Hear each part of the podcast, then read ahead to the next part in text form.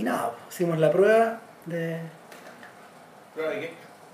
No, de que, de que si funciona el play aquí, pero bueno, ya partimos, así que ¿Cuál? son las 19.45 de. El día jueves 30 de enero del año 2013, estamos en Civil Cinema, edición número 164. Cuatro. ¿Ya? las películas que no nos avergüenzan y hoy día tenemos un, un invitado especial. Eh, rara vez hacemos un podcast de tres, pero en esta ocasión no solo la película lo, amerita, sino que el invitado tenía ganas de comentarla, así que es nuestro gran placer y... Es un honor, nos ponemos honor. nos vestimos de etiqueta para Sí, para, aquí a un pionero del podcast chileno, Ah, sí, pues. Hola, ¿cómo les va? Ricardo Martínez, Eh, sí, es una de las mentes de, Tercera Cultura. de Tercera Cultura, que, bueno, va, va, va a compartir con nosotros, va a hablar con nosotros sobre una película que creemos tiene mucho que ver con eh, hartas cosas, digamos, hartos de los temas que, que, estudia, que estudia Ricardo. Y la película, bueno, esto es medio sorpresivo, es Scare, de Spike Jones, película que está nominada al Oscar para la mejor película este año, que por lo tanto debería llegar en algún momento a cartelera, pero que todavía no llega.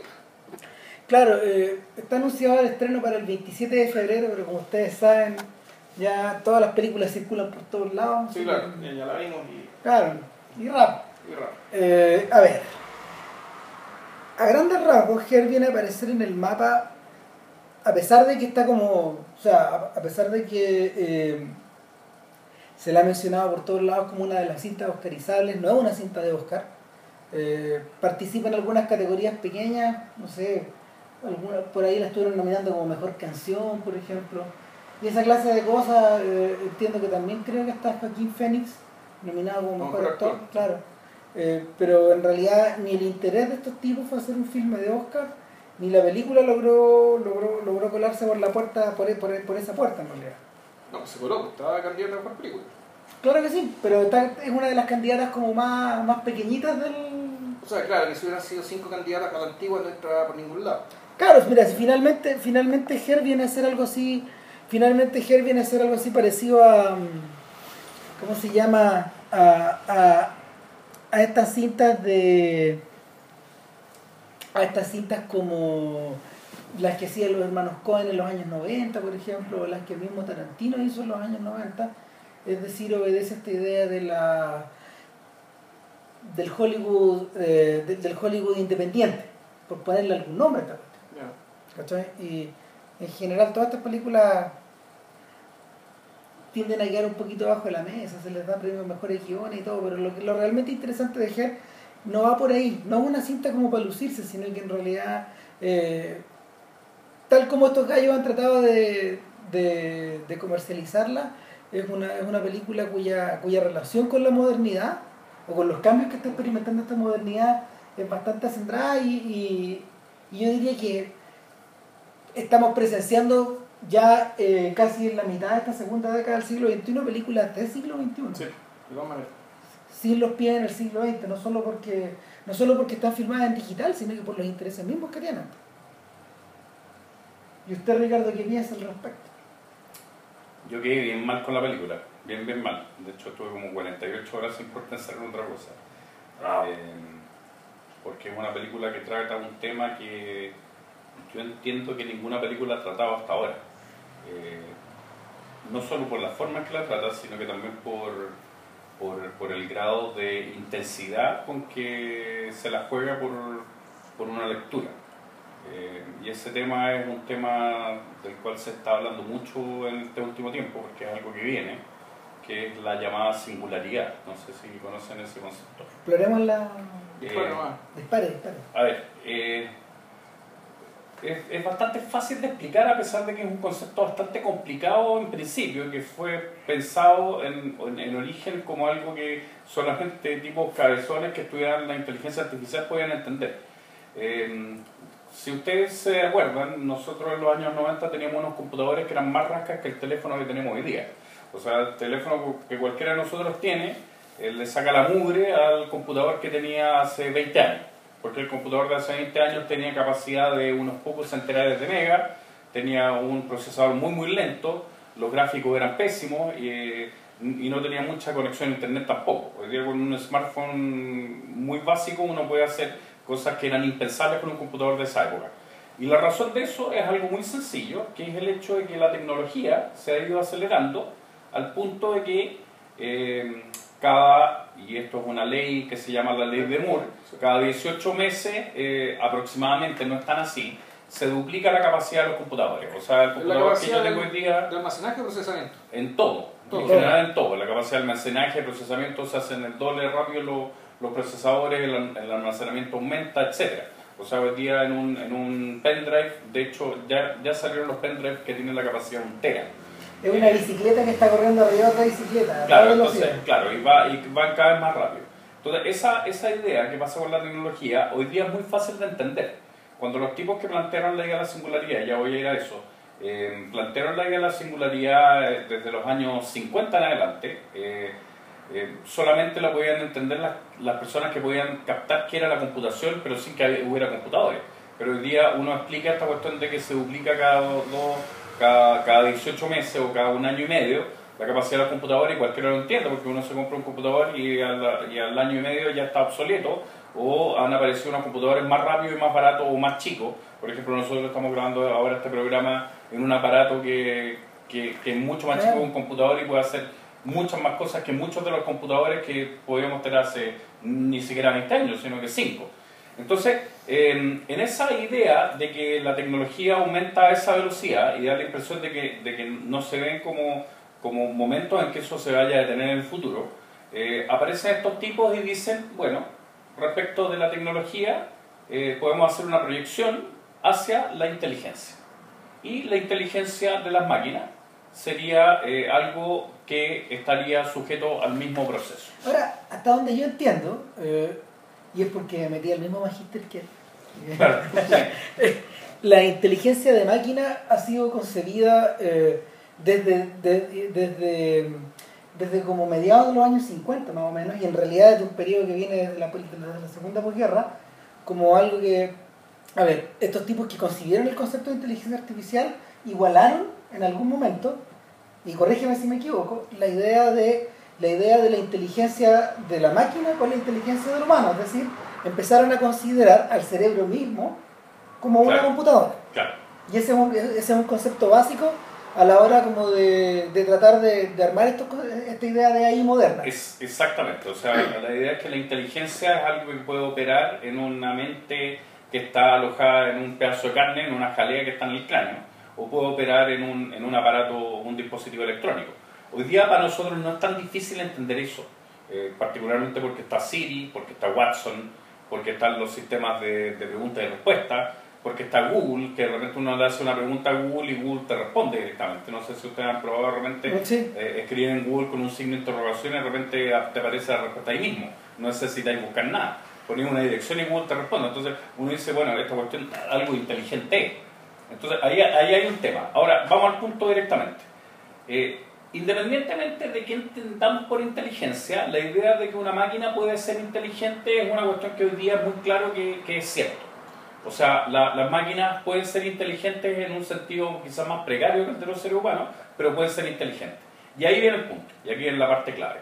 Si algún día, y ese día está muy cerca, eh, una máquina logra tener la misma inteligencia de un ser humano, en suena como 18 Terminator. meses la máquina va a tener el doble de inteligencia de un Claro. ser humano, y en 36 meses va a tener el cuádruple de un ser humano, por lo tanto, disculpen el grabado, nos va a pasar cagando. Ahora, el- los profes de inteligencia artificial suelen decir que en realidad las máquinas, a ver, hay, hay máquinas cuyas capacidades pueden doblar, triplicar y centuplicar, por ejemplo, a, a la del ser humano en asuntos en los que se refiere, por ejemplo, a, a cálculo o a procesamiento de información o a, mm, o a clasificación de información. Sin embargo, hay, hay cálculos, o sea, hay operaciones para las máquinas, que hay operaciones que resultan más difíciles para las máquinas. ¿cachai?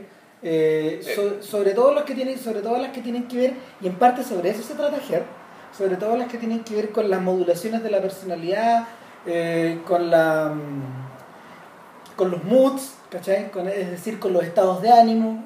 eh, las, las máquinas en general, no, el procesamiento de las máquinas no, no fue concebido como para, para hacer eso en primer lugar, pero hay, hay, hay investigadores que sí han, que sí han, que sí han, han, han tratado de incluir esas variantes en las máquinas. Claro. Ahora, pregunta.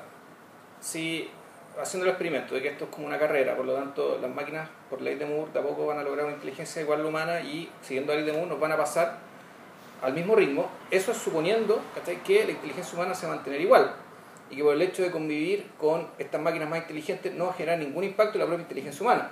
Y yo creo que, yo Eh, creo que eso no es tan cierto. Se ha puesto- no, sé, no sé si se han puesto en ese escenario, no, es decir, es claro que la inteligencia humana está estancada, va a seguir estancada, incluso por el hecho de convivir y, y utilizar máquinas más inteligentes también que el propio ser humano. O sea, no se podría aplicar, no, no, no podría darse, digamos, que el ser humano se vuelva más inteligente por estar operando con máquinas más inteligentes que él. Aun cuando va, va a seguir haciendo una distancia, tal vez, pero eh, mi, mi primera duda es esa. Claro, lo que pasa es que lo que pasa es que las máquinas están programadas, las máquinas están programadas, por ejemplo, de acuerdo a tablas o de acuerdo a de acuerdo a un lenguaje, de acuerdo a un lenguaje que, que, que va corriendo hacia abajo y eso Ricardo lo maneja mucho mejor que yo y, y finalmente la cantidad de respuestas posibles que, tú- que, ellas pueden tener eh, eh, va limitado a la forma en que está a la forma en que está ordenado el lenguaje en el que fueron escritas. Pero Claro, eh, ahora yo creo que quiero detenerme en el punto de la singularidad que es más terrorífico y que es el que tiene que ver con la cuestión que me dejó Valgado durante 48 horas de la película. La parte más terrorífica es que, eh, y esto yo creo que es bastante obvio y todo el mundo lo piensa, yo creo que es un supuesto que todos compartimos, hay muy pocos supuestos que todos compartimos, pero yo creo que un supuesto que todos compartimos es que nosotros somos los más inteligentes que andamos por acá. O sea, la especie humana es la entidad, o, los seres humanos somos las entidades más inteligentes que hay en el universo, eh, al menos en el universo conocido, por supuesto puede haber otros otros personajes por otro lado también, pero claramente dentro de las especies animales seríamos la especie más inteligente, eh, seríamos la especie que ha logrado la mayor autoconciencia y la especie que más se ha preocupado de comprender el, el mundo que nos circunda, inventando la ciencia, inventando la cultura, inventando el arte, etcétera. Y en ese sentido, la, la idea de que unas máquinas nos van a pasar nos dejan de alguna forma como en, en, en, offside, o, o más que en offside, como que nos, de- nos dejan atrás. Es como que cuando, cuando, cuando el pelotón pilla al tipo que está escapado en, en la bicicleta y lo pasa porque el tipo gastó toda la energía en avanzar. Bueno, eso es lo que, lo que va a pasar con la singularidad. La singularidad ha sido muy estudiada desde el punto de vista de eh, la, la reacción que los seres humanos vamos a tener. Y por eso se llama singularidad. La palabra singularidad viene de, de, la, de la física, de la, de la física que tiene que ver con, con las partículas subatómicas, que tiene que ver con, con el origen del universo. Y, y la idea es que una singularidad es un punto en el cual no hay regreso. O sea, la singularidad se inventó para entender los hoyos negros o para entender el Big Bang, que era un punto en el cual eh, hay, hay, hay un punto que es un punto matemático singular, único, en el cual se produce un cambio. Y ese punto singular matemático en el que se produce el cambio, cuando se proyecta metafóricamente hacia la tecnología, lo que ocurre fundamentalmente es que es el momento en que las máquinas alcanzan la capacidad humana de eh, actividad mental. Y ese momento es un momento en el cual se produce ese cambio y los seres humanos quedan atrás. Y en ese quedar out, eh, los seres humanos, y esto es lo que todos los, los teóricos de la singularidad están de acuerdo, hay cosas en las cuales no todos están de acuerdo, pero en todo, eh, todos están de acuerdo en que cuando pase la singularidad los seres humanos simplemente no vamos a saber qué hacer. O sea, los seres humanos vamos a quedarnos en una situación en la cual simplemente no podemos saber lo que va a pasar en dos años más o en cinco años más o con nuestra propia experiencia. Bueno, a mí se me ocurren varios ejemplos al respecto porque mientras veía la película me acordé de dos cosas. Uno, me acordé de Frankenstein. Me acordé, de, me acordé del mito de, de Prometeo en el fondo, finalmente. Y es que no, no, está, no está relacionado específicamente con la película, pero, pero en la, tanto en el libro como en las distintas adaptaciones, peores o mejores que se han realizado, lo interesante, lo interesante de Frankenstein es que una vez que, una vez que el doctor eh, crea la criatura y it's alive, it's alive, Mm, Sí. eh, después que en el fondo se las arregla, se las arregla para crear vida a partir de materia inerte, lo primero, la primera reacción que le viene es la de terror. No solo porque se está moviendo, sino que porque eh, el, el sujeto que, el sujeto, el tercero que creó a partir de toda esta, de toda esta investigación, eh, en algún momento comienza a sacar conclusiones y empieza a razonar. Y de hecho, mucho más avanzada la novela, después de que, después de que el personaje ha atravesado eh, desventuras que son solo como de novelas, de- solo, solo, solo presentes en esta clase como de novelas decimonónicas, eh, anticipándose un poquito a Dickens, pasándola bien mal, digamos, huyendo de la gente que lo quiere quemar, entablando una amistad con un niño, pero al mismo tiempo, al mismo tiempo como no sabe tratarlo, lo mata, ¿te acordáis? Sí. Eh, después de que la misma criatura experimenta, digamos, el mismo el, el horror que, que, que, su, que su creador eh, tuvo, tuvo cuando, lo, cuando lo dio a la luz, eh, la, la, la, mi- la misma, la misma criatura empieza, empieza a ganar en características que el propio doctor no tiene. Sí. Y es, ese es el momento realmente interesante del libro, ¿cachai? Es- o, o- o ese, o, ese es el o ese es el segundo gatillo de horror real que hay en el libro. De- déjame conectarlo con una cosa. Eh, la historia de Frankenstein, eh, Isaac Asimov, eh, que es el primer tipo que escribió un cuento sobre la singularidad, que se llama La Última Pregunta. No sé Ujú. si recuerdan ese cuento. Ese cuento es un cuento en el cual, eh, a lo largo de la historia, desde el año, no sé, 1950 hasta hasta el año millones y tanto, eh, siempre se repite la misma pregunta que si se puede revertir la entropía, ¿vale? Es decir, si el desorden del universo puede ordenarse. Y, y el, y el universo avanzando, los seres humanos se expanden por todo el universo, lo cubren todo, y al final están en una especie de singularidad, en su estado de máxima evolución, y Multivac, que es el computador al cual se le hace la pregunta, le preguntan por última vez si se puede revertir la entropía, y Multivac responde, y la luz eso. Y Multivac reconstruye el universo. Eh, Isaac Asimov escribió eso, y es muy positiva esa perspectiva, porque Asimov inventó un concepto a partir de Frankenstein, que es lo que se llama el complejo de Frankenstein. El complejo de Frankenstein, Asimov lo asimila al miedo a la tecnología. El miedo a la tecnología sería esa sensación que aparece en la literatura y en la cultura de que la tecnología es algo peligroso y que se representa quintaesencialmente en la novela Frankenstein, pero en muchas otras novelas. De hecho, uno puede dividir, eh, y, y en otras expresiones del arte, puede dividir la historia de- de- del arte respecto de estos problemas en las que son complejo Frankenstein o las que son más bien de tipo asimoviano. Pongo un ejemplo. Matrix es complejo Frankenstein. Eh, Terminator es complejo Frankenstein. Totalmente. Y en Terminator hay una singularidad que es lo que se llama Skynet. Y en Matrix, la Matrix es justamente la singularidad también, de alguna manera. 2001, por ejemplo, ¿dónde la clasificaría? 2001 estaría... En al- mitad y mitad, yo creo. Claro, pero, pero toda, toda la relación con HAL 9000 es complejo Frankenstein. Exactamente. O sea, HAL 9000 es Frankenstein también desde el punto de vista de Asimov. Y, y- de, de hecho esa es la segunda cosa que te iba a mencionar, que en la medida que el personaje empieza a desarrollar una relación con el otro, todo el rato uno se está acordando de algo. Porque, Claro. eh, o sea, de hecho, de hecho la- lo que diferencia a 2001 de todo el universo de películas de ciencia ficción anterior eh, es que en realidad, al revés de lo que ocurría, por ejemplo, en películas como, como Forbidden Planet, Mm. no sé si- Sí, claro. eh, For- mira, Forbidden Planet básicamente es la historia de una expedición que llega a un planeta, se encuentra en ese planeta donde en el fondo hace muchos años se envió una misión y desapareció todo, se encuentra con que hay gente en el planeta y hay tecnología en el planeta. Y hay una serie de robots que en el fondo los van a buscar y los llevan a la casa de un demiurgo. Y, y este demiurgo les explica que afuera hay un horror innominado, ¿cachai? Eh, y- pero que su robot, Robbie the Robot, que es un robot que está, eh, es, pura iconografía cinematográfica. De, de hecho, Roy Rebote es Está el que ocupan en, en perdido en el espacio, digamos. Está, está copiado de ahí el, el robotito. Y, y Robbie the Robot es el otro, en el fondo. Porque, porque básicamente es la criatura, es la criatura que hace el levantamiento pesado, que construyó la casa, que defiende la casa, ¿cachai? Es el gran computador central. Y es, es el. En, en este caso, en este caso, eh, eh, Robbie the Robot es una especie de mayordomo que está dotado de otras características. Y lo interesante del 9000 es que empieza como el mayordomo. Si ustedes Claro. se acuerdan, es el, es el señor que les sirve la comida, es el que les dice a qué hora es el contacto con la tierra, es el que les dice, eh, este es el traje, estas son las condiciones, hay que, hay que desarrollar la misión de, de- de esta o de, de otra forma, pero en determinado momento el mayordomo se revela o, o- o- o el, o el- o el esclavo se revela ante sus amos. A ver, mira, no sé. Para mí, para- mí fíjate que el, tema de la película, en realidad, es ese, pero no es ese.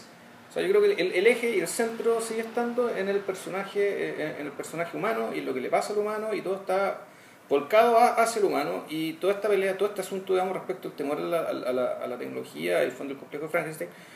Puta, no sé, a mí me acuerdo de cuando Big Blue le ganó a Kasparov ¿cachai? Invitaron a Turana a la tele y le dijeron, bueno, pero esto es un poco escalofriante, ¿no? O sea, el hecho de que puta, las máquinas sean más inteligentes que nosotros, piensen más que mejor que nosotros y... eh, ¿qué, qué, qué se hace? Bueno, muy simple, desenchufamos la máquina. Vamos.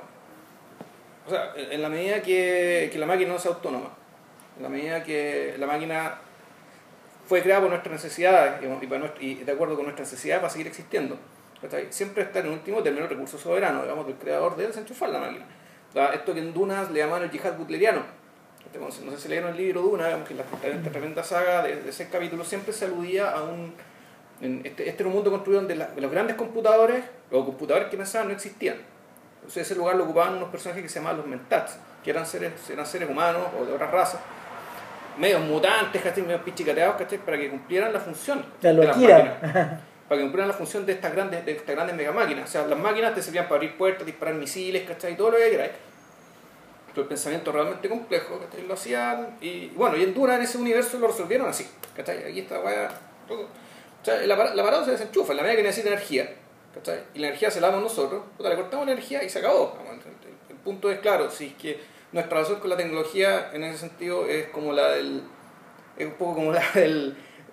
la, la de los burgueses con los obreros, digamos, según Marx, que en el fondo que los burgueses le, ven- le venden al obrero la cuerda aunque lo van a ahorcar.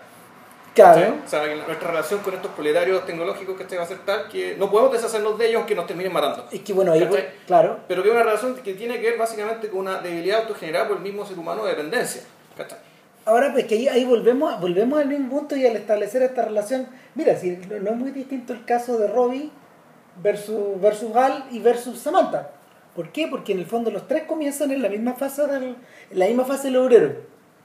¿Cachai? Los, los tres, los, los, tres, los, tres, los tres comienzan en la misma fase del obrero, solo que en Her Y falta el personaje de inteligencia artificial también. Que, Ah, que, que, que- tiene un matiz. Es que, se- claro, es que eh, de ahí vamos a llegar a eso, digamos, pero, pero la, el camino, el camino que, el camino que, el, el camino por el que pasan todo esto finalmente es una especie de revelación de su propia conciencia. Si el problema, el problema con el, y la el problema y lo tremendo de la sugerencia de la máquina de Kubrick, del- o sea, de, de la máquina que, que, que Kubrick- a la que Kubrick hace referencia en la película, es que eh, por detrás de por detrás de Al, aparte de una, aparte de ser un extraordinario mecanismo, hay un asesino, finalmente.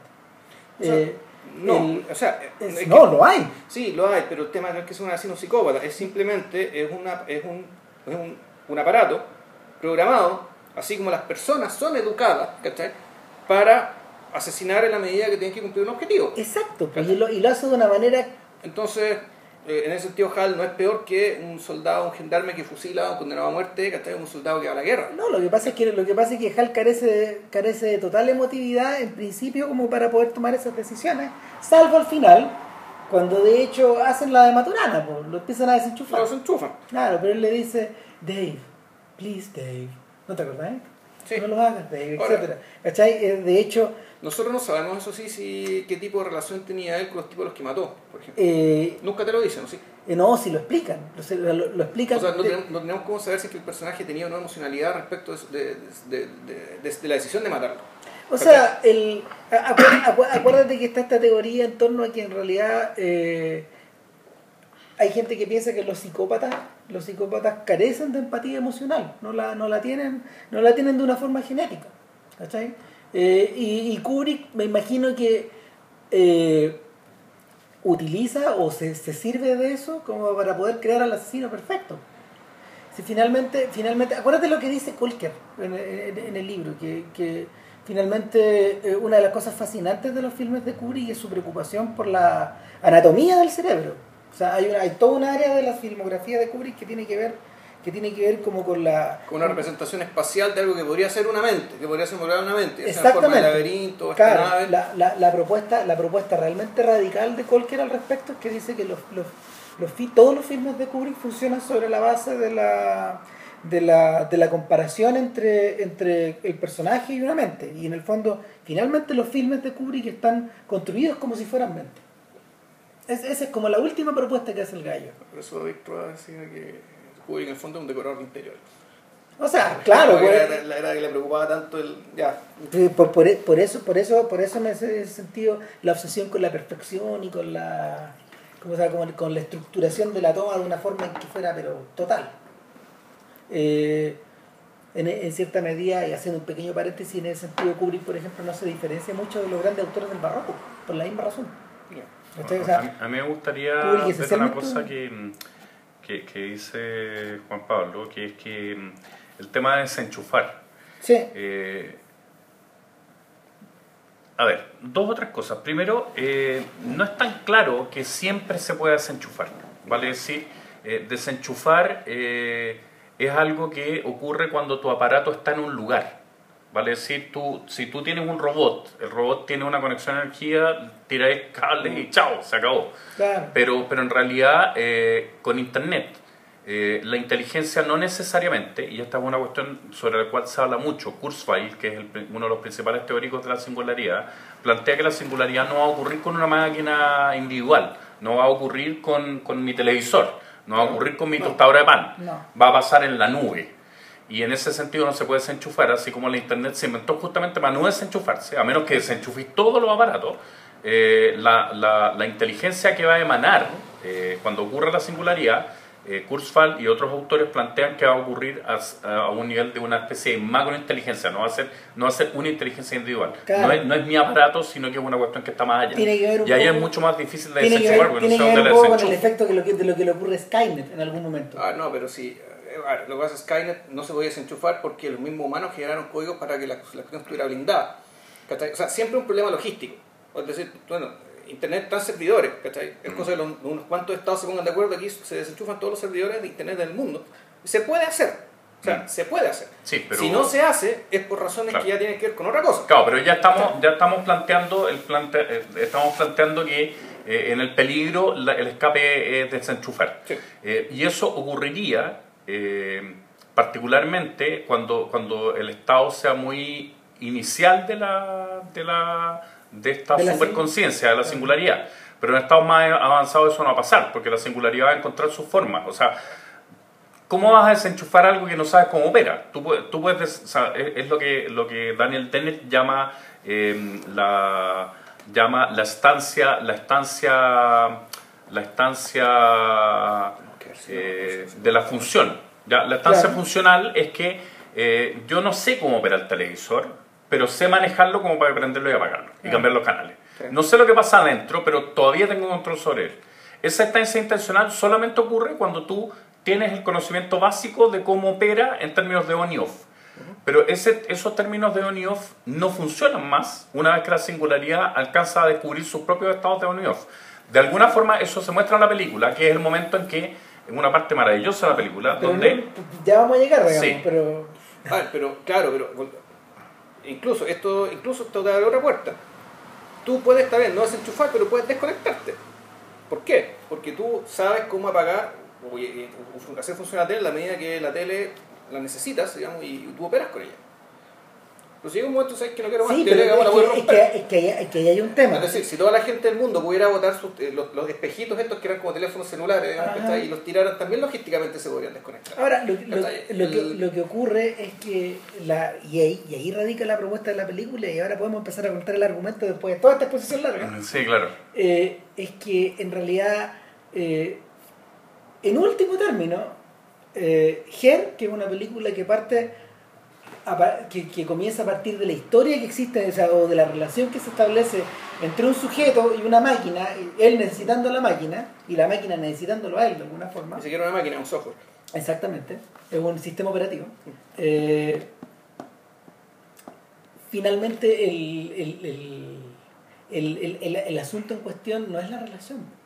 Bueno, ahora podemos, ahora, ahora, que, ahora que estamos en este punto, podemos empezar a explicar de qué se trata. Esta es la historia de un sujeto que es un señor, es un señor que, que es Joaquín Phoenix, Theodore Tombly. El nombre, Mm. no, el nombre no es, ¿cómo se llama? No es casual, porque Cy Twombly es un, es un artista, uno de los grandes artistas del siglo XX.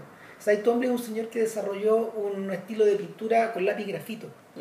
Entonces, eh, la gran característica de su arte es que él crea, él crea curvas y crea caligrafías que no se pueden leer en el fondo.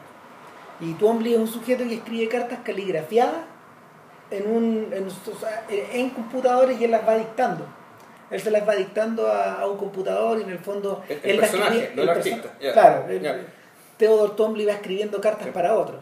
Pero en la, en la medida de que él lo va haciendo, él es una persona que a su manera es como una, una especie como de artesano del futuro. A ver, claro, yo partiría, antes de entrar contar la trama, yo describiría un poco el mundo en el que estamos hablando. Esto es Claro. un mundo de partida utópico. Es decir, es un mundo en el que ya lo que podríamos llamar la, la, la economía del conocimiento, sociedad del conocimiento, está en todo su esplendor. Aparentemente, todas las personas que trabajan, la gran mayoría de las personas que vemos, parecen ser personas que tienen que ver con algún tipo de labor creativa. Y eso se ve puta, en, en, en la- en cómo están decorados los lugares, en la forma en que la gente se viste. Eh, Claro. pareciera ser que estamos en un, en un entorno donde efectivamente la, la, la individualidad ha sido exaltada a través de trabajos que requieren cierto tipo de creación y de individualidad. Claro. Y que además eh, es una sociedad utópica también en el sentido que no se ve pobreza y no hay pobreza. Y es una ciudad que transcurre, eh, pero una película que transcurre en Los Ángeles, Los Ángeles, California. La misma ciudad de Crank. Que en Crank la huevada, weón, puta, es como. Es como Hard Boiled, Es un- claro, es un peladero de cemento donde el sol brilla y rebota, ¿cachai? Donde Claro. hay miseria, violencia, ta, ta, ta, ta. Esa misma ciudad. Ahora la transforma en una especie de Suecia, ¿cachai? O Noruega, eh, donde toda la gente viste de colores alegres, vivos, de muy buen gusto, ¿cachai? Y, y, y a este nivel, y, bueno, y, además se llega a un nivel de, de desarrollo tecnológico, de relación con la te- tecnología tal, que la escritura a mano se convierte en un lujo por el cual hay que pagar. Claro. Entonces, No, y- nuestro personaje, eh, nuestro, nuestro héroe es un personaje que escribe, rescata, uno, el arte de escribir a mano, por un lado, aunque Con está medio caligrafías. distintas caligrafías, qué sé yo, y además el arte de escribir en carta, en la época del email. Sí. Ahora en la época del hiper email, ¿no? que ahora siquiera que son mensajes de voz. Este, este señor eh, vive esto y, y- y, vi- vi- vive de esto un poco siendo una especie de... de Es una especie es de, un embajador del pasado. es una especie de escritor, diseñador, eh, y tal como tú dices, sí, pues un embajador del pasado, un sujeto que en el fondo eh, está tirando lazos hacia un siglo XIX y XX largamente olvidado. Es como, no sé, como esta gente que saca fotos en sepia, ¿cachai? De la gente con su familia disfrazada del siglo, de la Belle Époque. Claro. Fue un poco, un poco esa sensación te. Eh, en ese sentido, este mundo, este mundo utópico, por ejemplo, se sitúa en la, en la antípoda de, de otros mundos futuros como el de Matrix, que es un mundo que funciona muy bien, pero que es una ilusión. Eh, o Dark City, que es un mundo que es un mundo que no es una ilusión, o sea, que- a ver, es un mundo que no es una ilusión, pero que, que sí, o sea, que, que parte no siendo una ilusión, pero se revela como una especie de, como, una- como un- una ilusión total más tarde, ¿cachai? Ahora, lo que le ocurre a este sujeto es que está atravesando por un periodo bastante malo. eh, él, se- él es un sujeto que se separó eh, recientemente. Se ven en algunos flashbacks la relación que tiene con su mujer. eh, se ven, se- la mujer más, más tarde aparece en la película, pero en medio de su soledad, este tipo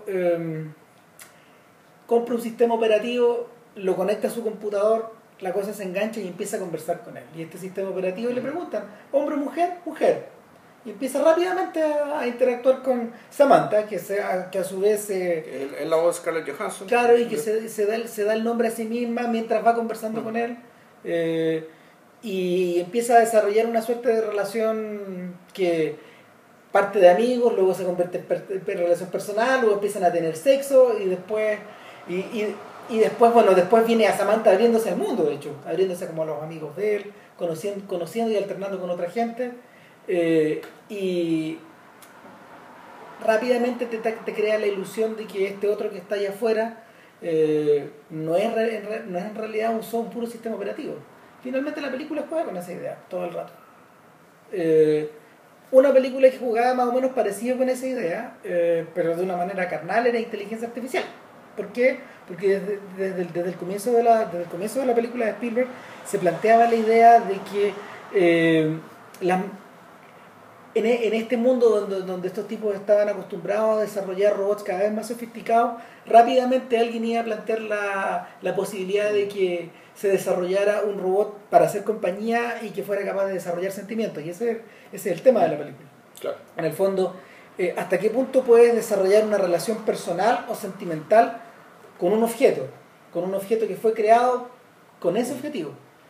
¿Cachai? Y eh, el punto que tiene es inteligencia artificial y que la separa de 2001, por ejemplo, y que la separa de nuestro robot eh, mayordomo de, de Forbidden Planet, es que la historia misma está centrada en el robot. Claro. En ese sentido se parece mucho más, por ejemplo, a las historias de Asimov o de Bradbury o Theodore Sturgeon eh, que, que, que a la que al, que, que al resto de las que al resto de las películas sci-fi del pasado, en el fondo. O sea, las aventuras de este robot, que en el fondo es Pinocho, que fue creado por un Gepetto, eh, por el. ¿Cómo se llama? Por, el- por, por- por un doctor que, que, que en el fondo es, re- eh, eh, es- es- es referenciado en la película como una, un personaje casi mítico. Eh, las aventuras de este robot están contadas como en primera persona. Es decir, en ese sentido, tanto Kubrick como Spielberg, que son los tipos que están detrás de la película, la desarrollaron como un filme de aventuras del siglo XIX, en ese nivel. ¿Cachai? Ahora, la diferencia que hay con Her es que, aparte de tener este, este aspecto como de este aspecto como de filme romántico, eh, o este aspecto como yo le, yo, yo le mencionaba a Martínez que en el fondo a mí me parece que lo- los gringos tienen un género o un subgénero que es como longing pictures, películas de anhelo en el fondo, películas de anhelo frustrado. Hay una que reconocía, que tenéis que acordar que se llama Somewhere in Time. Eh, pide el tiempo que vuelva. ¿Te acordáis con Christopher Reeve y Gene Simmons? Que son películas hiper románticas, como La Casa del Lago, finalmente. So, Que, que son dos. En la, en la casa Hay esta película de Eric Bana que baja en el tiempo y la vida de una misma niña. y- Claro, esa clase de cosas, ¿cachai? O sea, Que ojo, fin- yo no la he visto. Ah, tan- no, no, no y- pero Ah. fina- finalmente aquí me refiero que, que una de las maneras por las cuales Ger entra, entra por, o sea, una de las puertas por la cual Ger entra hacia el espectador es esa, ¿cachai? Es, la- es- es- es el aspecto romántico que tiene esta idea de tener una relación eh, a distancia. De hecho, una amiga mía que por lo con un alemán, eh, como cuatro años, eh, yendo y viniendo, me decía, sí, lo que pasa es que cuando tú ves Ger te recuerdas de las personas que las personas que han estado pololeando mucho rato por teléfono podrán entender que la relación muchas veces es así. ¿cachai? Eh, esta idea de que aló estás, cuando el tipo le va y le dice, porque en el fondo lo que él tiene que hacer para comunicarse con Samantha es encenderla, o de alguna manera llamarla, invocarla. Es es invocarla, porque el personaje, Finalmente tiene, invocarla. el personaje tiene vida autónoma. Claro, O sea, mientras no está encendida y Pero eso, eso se empieza a revelar después, porque lo que ocurre al principio es que es una Samantha, es una Samantha que solo se enciende y que le busca los emails y que le ordena a la Sí, no, gente y que le claro, conversa. Pero desde el principio el personaje te dice, soy capaz de aprender de mi experiencia. Yo voy aprendiendo en la medida que voy existiendo, algo así le dice. Me dice algo así. Entonces, claro, el, el personaje el- es un personaje que va, va cambiando. En la Cada que vez más, de interactúa, hecho, cada vez que Samantha que- aparece que- cambia. que interactúa con ese sujeto, con el sujeto. Eh, y es un personaje que, claro, que tiene toda una vida, digamos, que nosotros no vemos. Digamos, que nosotros no vemos y no, no sabemos qué es lo que hace ni lo que pasa. Sí dice que estuve componiendo. Claro, estuve componiendo esta canción, o estuve leyendo este libro, o creo que creo que de- creo que deberías echarle una mirada a esto, le dice Claro. Theodore. Ella habla como si viviera en el tiempo. Como si, como si viviera en un tiempo vectorial, decís tú. No, en un tiempo, un tiempo secuencial como el nuestro. O sea, ella habla como estuve componiendo, es decir, en, un, en, un, en algún momento del pasado, de un pasado cercano, dediqué tiempo a estar componiendo. ¿cachai? O sea, puse una nota detrás de otra, digamos, ¿cachai? porque no hay, no hay nada más temporal que la misma música. Digamos. Entonces, el, el hecho de componer música tiene que darse necesariamente En el tiempo. en el tiempo. O sea, yo creo que una de las sorpresas, una de las sorpresas que recibe Dumbledore temprano en la película, eh, y y fíjate que no es ni tan sorpresa, es esta sensación de que en el fondo eh, él está interactuando con alguien que tiene otros espacios, ya sea de esparcimiento de trabajo de aquí o de allá. Eso se, eso se produce más o menos temprano, cuando, cuando Dumbledore tiene la costumbre de sentarse como en, un, en su living, que es más o menos grande, digamos, y prende, prende una especie como de, de juego holográfico y, y es un juego donde él está como en un planeta y tiene que ayudar a un astronauta a salir del planeta. Entonces va recorriendo distintas partes Sí. del planeta para poder tratar de encontrar una, de, no sé, darle los insumos Sí, al sujeto es, jugar, es jugar Zelda, weón, ¿cachai? Eso fue un, Eh, sí, Zelda, weón, y- o Pikmin, ¿no? Esa, Eh, esa claro, clase de eso- cosas. ¿cachai? Ahora, eh, lo, que, lo que pasa ahí es que rápidamente Samantha mete la cuchara en esto y como que eh, eh, y le dice bueno, ¿y quién, este, quién es este personaje que hay ahí? Que es una especie de extraterrestre de adelante, y, delante y, y empiezan a interactuar, pero el, el, personaje del juego no solo le habla a Twombly, sino que le habla a Samantha. Sí.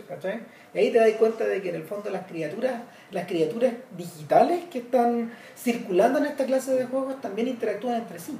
Ese es el primer momento donde se, donde, donde hay una especie como de, de de relación que se establece entre dos criaturas digitales mediando al personaje principal al medio, al humano. Y, y, a partir de ahí la cosa como que se pone más resbalosa, empieza a cambiar. Mm. Ahora, eh, a mí me pasa, a mí me pasa, con, a mí me pasa que en realidad Gira es súper buena tendiendo una trampa. Y la trampa, la trampa, y yo no digo que la trampa sea buena, o sea, no digo que la trampa sea mal ni perfecta, sino que Gira es súper buena al momento de de cambiar de, cambiar de, hacer el cambio de la, en la velocidad en el auto, ¿cachai? Pasa de primera a tercera en algún momento y, y te olvidáis un poco de esta historia de amor, que se esta especie como de relación. Y empiezan a privar otras, a primar otras cosas. No, a ver, no, para mí la historia de amor siempre está, eh, para, mí, para mí la historia de amor siempre es tema, pero es una historia de amor naturalmente mutante, ¿cachai? Mutante porque, porque básicamente el producto Samantha, porque de partida es un producto alguien lo vende y alguien lo compra. Y, como en inteligencia artificial. Y como producto, claro, es un producto que cumple un objetivo y que aspira a la satisfacción del cliente. Eh, originalmente, claro, era una especie de organizador, mayordomo, facilitador de tu vida. Eh, con el tiempo, y a mí lo que me interesó la película, cuando llevaba 20 minutos de película y le escribí a Ricardo, Ricardo, tenéis que ver esta cuestión porque esto tiene que ver, creo yo, con la mente extendida. Claro. En el fondo es cómo el, este aparato termina convirtiéndose en un mega recurso cognitivo que te permite eh, hacer un montón de cosas, digamos, Que de una manera tan instantánea que termina casi confundiéndose con tu propia mente, pero y con la gracia además de que en realidad, en realidad no es tu mente, sino que es la mente tuya más la de un otro, ¿cachai? Y pareciera ser que en el, que en el día a día, en la forma en que operáis tú con este sistema operativo, se, eh, se se cierra la separación mítica, digamos, que de la que hablaba Platón, de Platón en el banquete de, de este hermafrodito, por decirlo así. Ah, Es una cuestión de que ya tú tienes una pareja, se, se, termina armándose contigo una especie de, se genera una especie de pareja que por una parte está completamente a tu servicio, pero por otra parte tiene una vida propia que la hace sumamente interesante, porque si fuera solamente un servidor te terminaría aburriendo. La, relación terminaría básicamente hasta lo transaccional y hasta lo...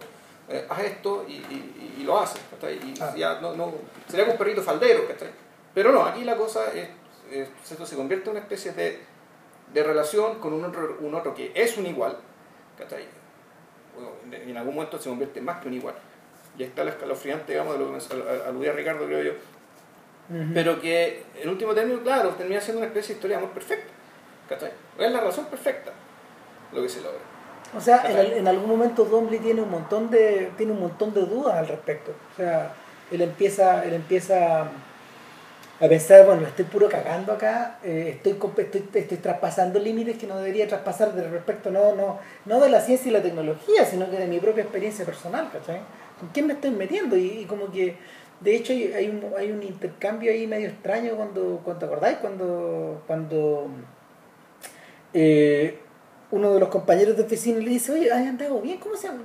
Eh, entiendo que estáis saliendo con alguien, ¿cómo se llama así Samantha? Le dice.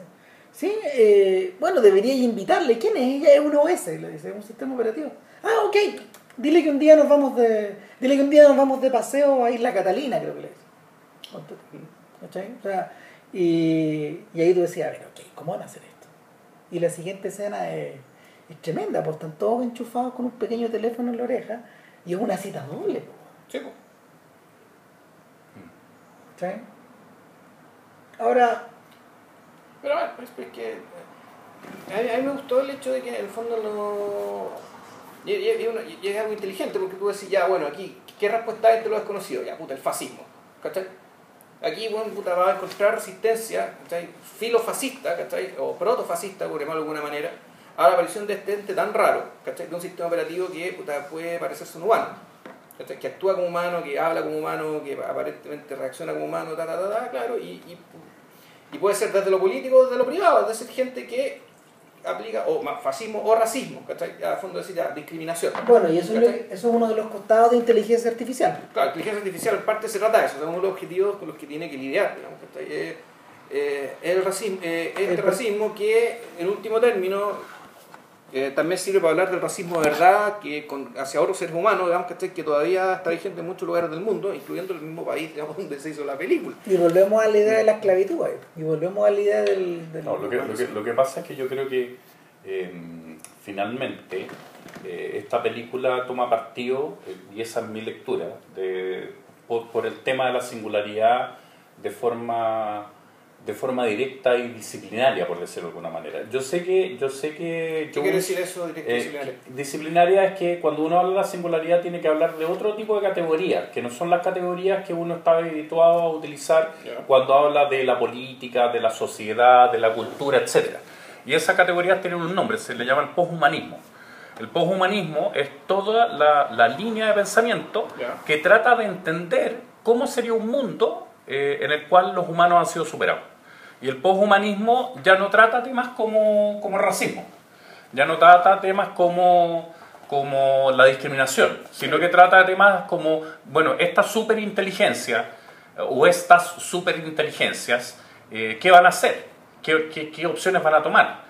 Eh, ¿qué, ¿Qué relación van a tener con los seres humanos? Ya no desde el punto de vista de los seres humanos, sino que desde el punto de vista de esta inteligencia. No, la pregunta- O sea, ¿cómo funciona el mundo en el cual nosotros ya no somos el, el- actor principal y nuestros valores, nuestras virtudes, nuestros defectos, nuestras intenciones, nuestros deseos, nuestras creencias, ya no son las que modelan cómo funciona, cómo funciona la cultura o la sociedad, sino que son otras cosas.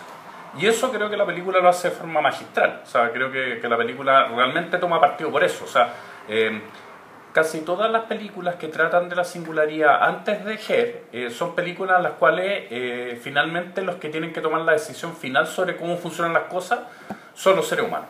Claro. Y eso pasa incluso en Matrix, incluso en... Incluso en, en Desenchufar da- la- da- claro, desenchufar o, o- o- o atacar o minusvalorar. Yo me acuerdo, no sé, por Ring Tarot, la, la película que se llama Metrópolis, que, que es esta, esta película Metrópolis, que es el anime, el manga Japonés. Eh, también era más o menos la misma idea y, y el Metrópolis original también, o sea, lo- lo- lo- las máquinas como esclavos, de hecho la palabra robot significa en checo esclavo, Trabajador, trabajador o esclavo o alguien que está al Obrero. servicio de otro, obrero. obrero. Entonces, eh, aquí la idea es como, chao con estos tipos. De hecho, a mí me parece muy claro que cuando uno lo ve bien, los seres humanos son personajes bastante degradados, no en el sentido habitual de la palabra degradados, sino que son como seres humanos como 0,5. Muteados. Ya, no son, no son, no son 1.0, sino que prácticamente ya no tienen sensibilidad, prácticamente ya no tienen eh, in- deseo, prácticamente ya no tienen motivaciones para existir.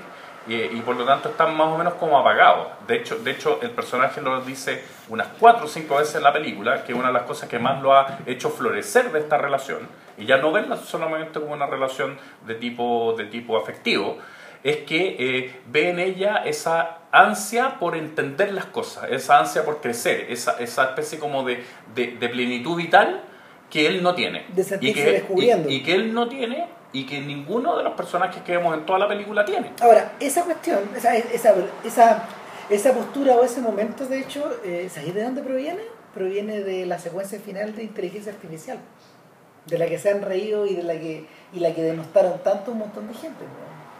En la secuencia artificial, eh, perdón, en la secuencia final, después de que descongelan a David, que lo descongelan no unos extraterrestres, sino que lo descongelan otros robots, Claro. Sus descendientes. Sus o sea, descen- lo- su- o sea, mejor la, lo- lo- las generaciones sucesivas de, robots, Claro. Eh, estos tipos analizan y pegan una mirada a toda la, a toda la, a toda la historia del niño almac- almacenada en su, en su, en su procesador y, y toman una decisión.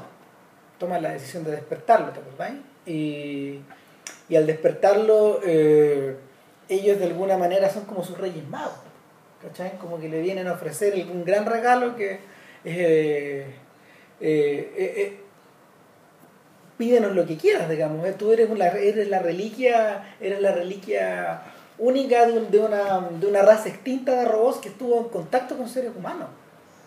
No, no, esos, propios, esos robots no conocían, o sea, esos robots no tenían información de nadie que hubiera estado en contacto con humanos de verdad, o que los hubiera grabado incluso. que, que, que, tuviera como el registro de, esto, de esta interacción. Y, y lo que pide David es pasar un día con su madre. Claro. Y reconstruye la madre a partir de una, de una hebra del pelo. La, la reconstruyen en carne y hueso. Pero, pero el clon que reconstruyen es un clon 0,5. Es un clon que escucha, que, que vive un día y que escucha atentamente la, todas las historias, todas las historias de esta, todas las aventuras, desventuras y correrías de David como, como quien, como quien, como quien vio, como quien ve una película. En el fondo es la audiencia perfecta. Es un ser pasivo. Es una es un personaje que está ahí y eh, que se va enriqueciendo en la medida de que el robot le va le va, le va sumando cosas a su experiencia. Claro. Eh, y esa, esa misma sensación como esa misma sensación como muteada y media clínica es, que es la que la película deliberadamente va transmitiendo eh, en los momentos en que vamos observando las conductas de los humanos y son distintas. O sea yo creo que yo creo que tal como dice JP en este mundo en este mundo en este mundo utópico que, que los cineastas decidieron filmar tanto en Los Ángeles en el downtown como en Shanghái. Gran parte está filmado en Shanghái. Sí sí, sí. Buena, buena parte de los o sea es interesante que lo vean ahí de hecho. sí claro. Eh, los momentos donde los, los, momentos donde rozamos más la humanidad de los personajes es cuando están es cuando están sometidos a presiones emocionales de hecho. La amiga de la amiga de, Teo cuando cuando ella cuando ella se separa cuando le dicen en la asesor sabes que me separé porque pasó tal cual tal tal y cual cosa digamos y, y he estado conversando harto con mi US también. A mí me, a mí me pasa algo con, con el tema de la utopía eh, como que me gustaría poner un matiz. Eh, yo creo que una de las cosas más, más escalofriantes de la película es que eh, ese mundo no es muy distinto al nuestro. O sea, nosotros estamos acostumbrados a ver películas de ciencia ficción donde lo que uno sale, sale pidiendo, sobre todo cuando uno era más chico, es ojalá que hubiera autos voladores. O sea, todas las películas de ciencia ficción dependen mucho de la tecnología. Y es curioso, porque esta es la, es la película de ciencia ficción de la tecnología es más verosímil, es una especie como Julio Verne en el siglo XXI. Eh, y en ese sentido, la película no transcurre en un futuro muy distante. De hecho, de hecho, los teóricos de la singularidad plantean la gran mayoría de que la singularidad va a ocurrir durante la década del 20, o sea, en, en 15 años más, a más tardar. Eh, no más que eso. Eh, yo, yo postulo, y es mi lectura, que la singularidad va a ocurrir ahora, o sea, va a ocurrir dentro de esta década. Y en ese sentido, las cosas que se muestran como aparatos tecnológicos son cosas que al menos en eh, prototipos ya están. O sea, no hay nada en la película que no es algo que se pueda hacer de aquí a cinco años. Los ojos de Samantha son el celular, la... Sí, sí, cuando, cuando me refería a la utopía me refiero a que el, me refiero al tema básicamente de la, de la exclusión social y la pobreza. Vamos a decir, efectivamente, estos aparatos, esto puede parecerse como viven más o menos los suecos y los daneses actualmente, ¿cachai? Y que claro, el teléfono es un par de generaciones más adelante del iPhone 5, ¿cachai? Y el, y el jueguito con el que juegan con realidad aumentada, claro, es un par de generaciones más del Wii. Efectivamente, tú puedes decir, los aparatos que están ahí, la domótica que está presente, ya hay prototipos que existen y, y efectivamente van a estar masificados de aquí a 5 años. Y uno de los puntos a favor de la película, además que me gusta mucho, es que use la domótica y use la forma en que se entregan los objetos como recursos cinematográficos. Sí. Esto de que la luz se vaya prendiendo y vaya siguiendo el personaje en la medida que se vende en la casa. Claro. Son cosas que son, son, muy inteligentes en términos de que usan los mismos objetos para desplegarte la belleza de la película. O sea que esto no es algo que pasa, sino que esto es parte de, la, misma intervención del artista y director de fotografía para que la película se vea como se ve. Entonces, claro, el, a, lo que voy, con Utopía es, es que es Utopía porque eh, elimina toda una variable de complejidad. O sea, es hacer una. Aquí hay un montón de problemas que ya están resueltos. Y como están, están resueltos todos estos problemas, nos vamos a enfocar a este problema. Es la forma de básicamente de, simplificar la película porque en realidad se está metiendo un foro muy grande y que ya va a meterse con otras complicaciones, que el problema ecológico, que la vibración del planeta, cosas que generalmente las películas de ciencia ficción sí se hace cargo y sí tienen una visión generalmente antiutópica, vamos a decir, puta, eh, los recursos están, están, no, quedan recursos en el planeta, falta aire, el agua está más cara, que un montón de cosas. ¿Cachai? Son- O- son. Claro, o se, están, Exacto. o- o se están comiendo a la gente convertida en polvo, ¿cachai? No sé. Claro, o, te Eh, la, están dando en Soylent Green. Exacto, Claro, o sea, eso iba, digamos. Entonces, Eh, ejemplo y varios. Entonces, el punto, en la utopía me parece que está ahí. O sea, las otras formas de ciencia ficción, en realidad, esos son excusas para vender juguetes. ¿Cachai? Ciencia ficción de autos voladores y la weá, loco, eso es vender juguetes, ¿cachai? Olvídate esa weá. ¿cachai? Ah, no, y no, y mira, a ver, De hecho, no hay autos. No hay autos. No, No, no, no hay autos. De hecho, todos los transportes son por, por vía trenes. Son Sí, públicos. metro. claro. Metro, El- trenes, sí. Mira, es que para esas, para esas cosas, pues, en general, en general todas las películas que están relacionadas con los con, obje- con objetitos voladores, con rayos láser y esa clase de cuestiones están asimiladas finalmente a otro tipo de género.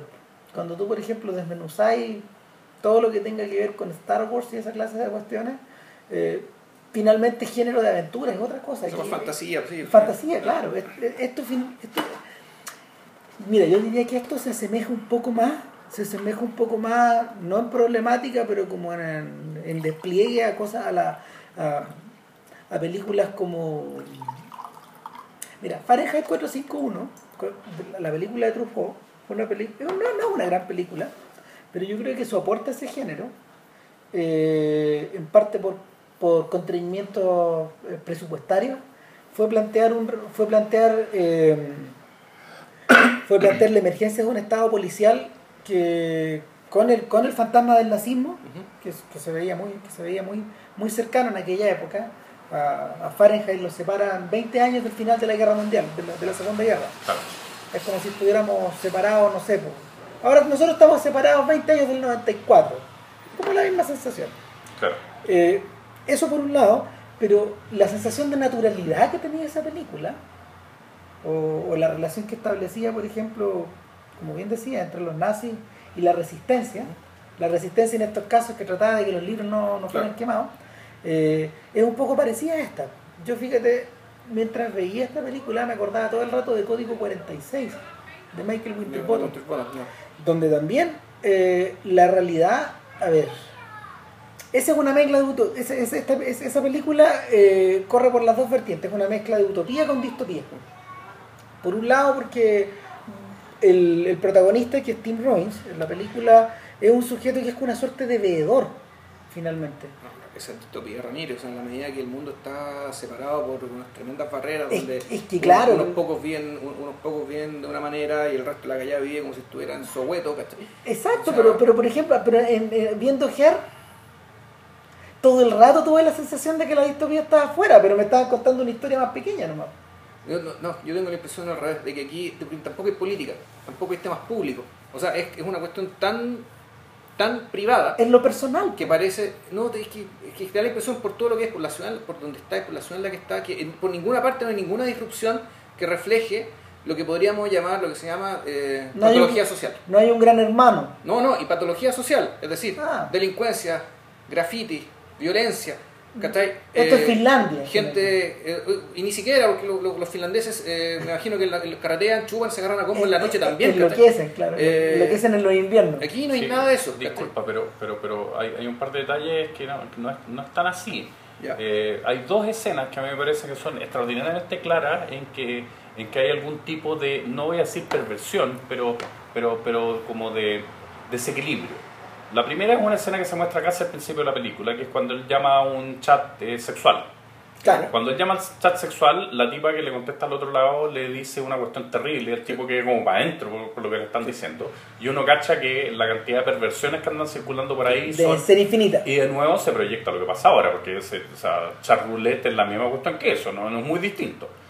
Y la otra escena en la cual pasa eso es eh, Ah, la escena de cuando él sale con la, con la niña con la niña a carretear y, y, y se cura y, y tiene una, una, una situación como de, de, de cuasi romance que finalmente fallido.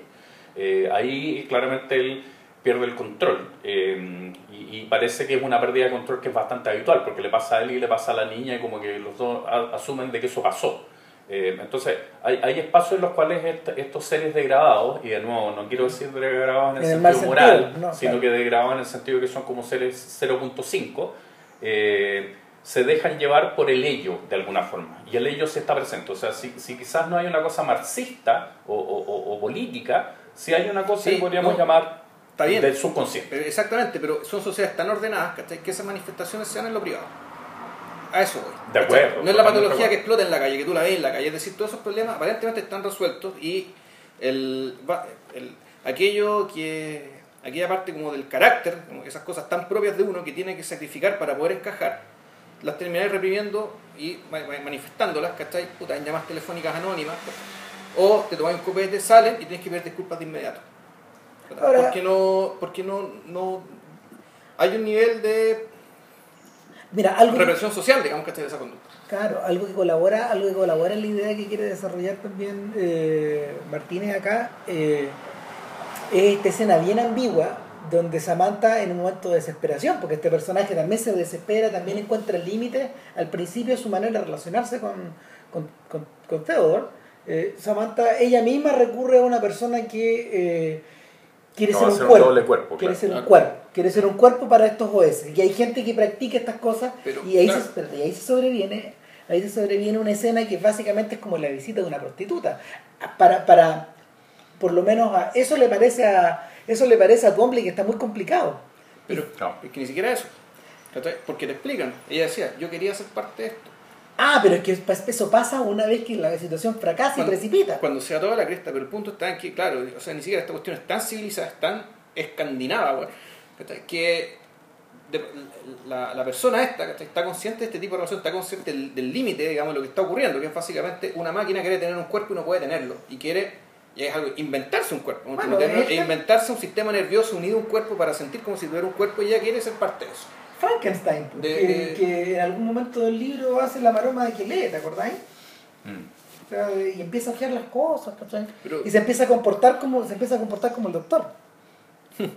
o sea, el, el, el, el- el- el mismo es una especie de patsy, es como una especie de marioneta que eh, al tener vida propia él empieza a imitar y de hecho de hecho eso es lo que conduce eh, eso es lo que conduce acelerado hacia el final de la película pues, hacia lo que se empieza a manifestar ya que llega un momento en que Samantha eh, toma conciencia de que en realidad no necesita el cuerpo Sí.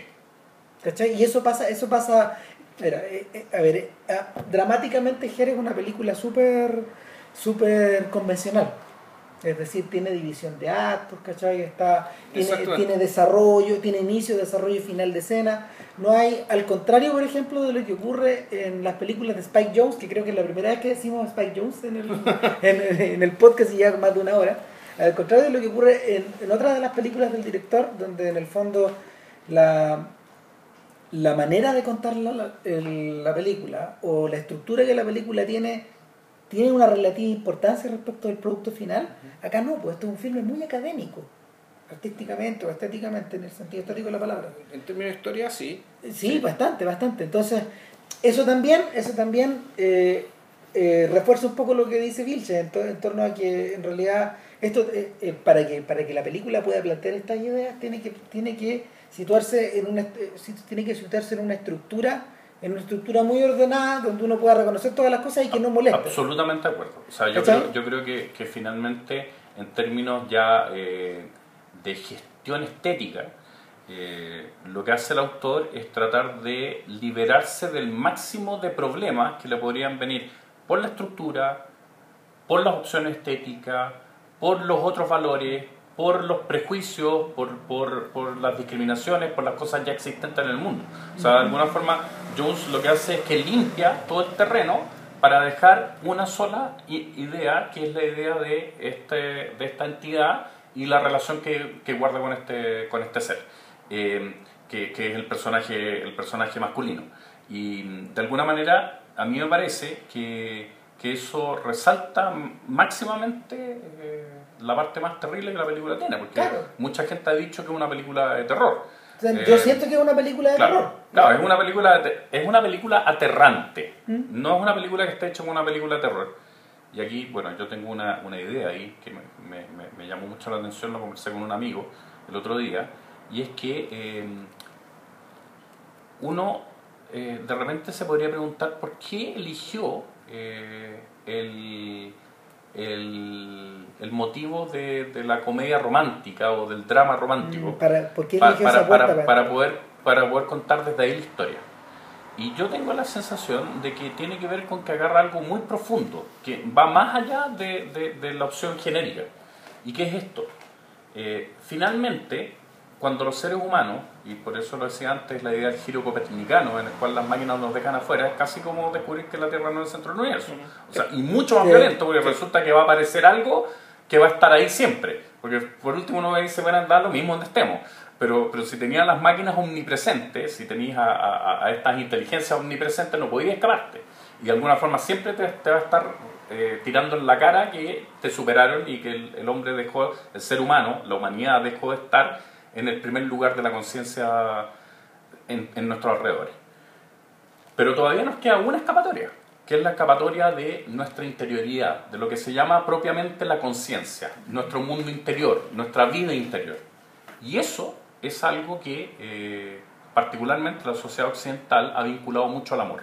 O sea, el amor, las relaciones afectivas, lo que tiene que ver con las emociones, es algo que consideramos que es absolutamente propio y durante mucho tiempo, y ese ha sido el argumento crítico en contra de, de la idea de las máquinas pensantes, eh, por último uno dice, bueno, filo, ya, que las máquinas sean más rápidas que nosotros, que Deep Blue sea más rápido que nosotros, pero nosotros podemos amar.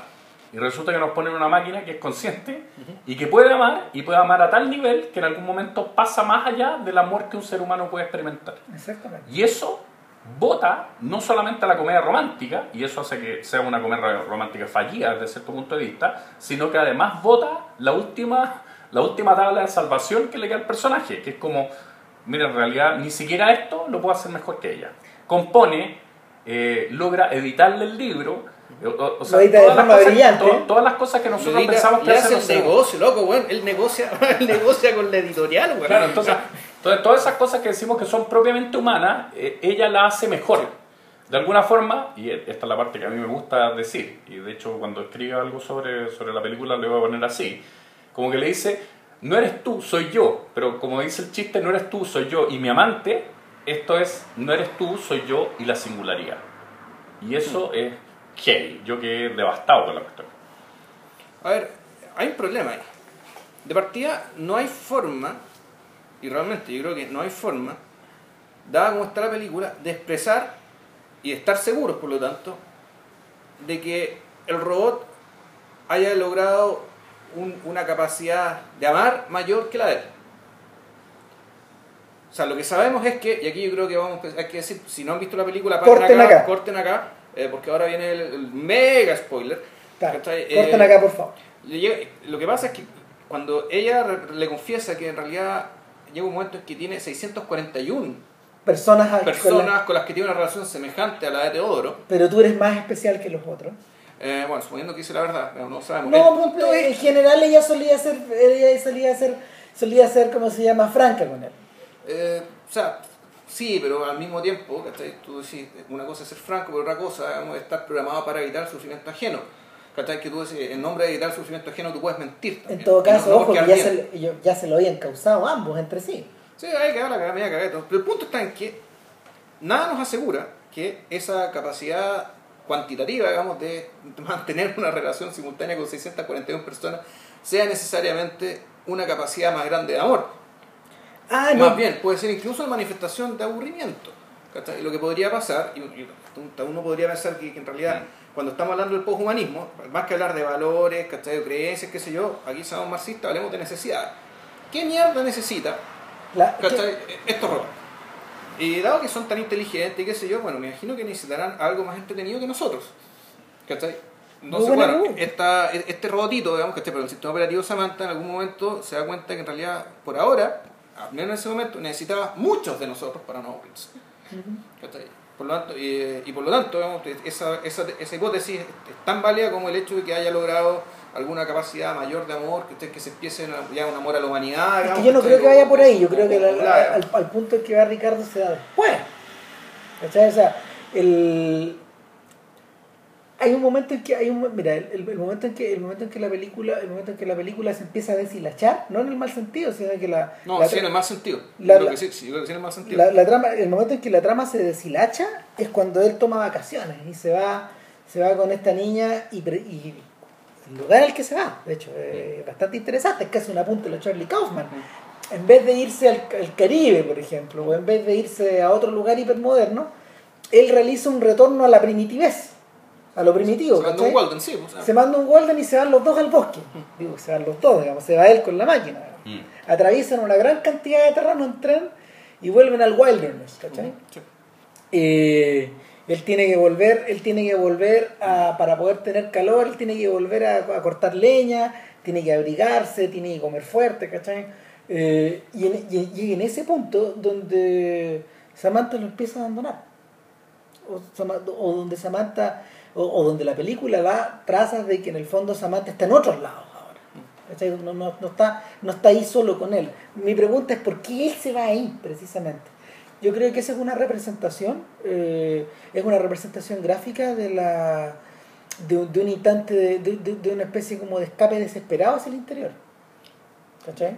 Es una especie de escape desesperado. A mí, a mí, eh, me evocó la, la estética de, de Patrix. Eh, ¿De qué? Patrix. ¿Eso qué? Patrix, esa- esas propagandas que dan como a las 12 de la noche perfume, en que, en que- en que siempre llegan como una cabaña y había una hoguera encendida, Claro. y Ah. una camioneta C10 y, y, y, y-. Esa- tiene, tiene esa estética como, Claro. ¿ah? y, y- Como de- y- de invierno y ella se con la, con, con, con la La camisa franela de él ¿ah? y Claro. olía a Patrix y, y cosas así, o sea, Claro. tiene, tiene- esa estética que es muy Y, setentera. y volvemos a la idea Ah. de volvemos a la idea de la exaltación de un machismo muy básico. ¿Cachai? ¿Es eso?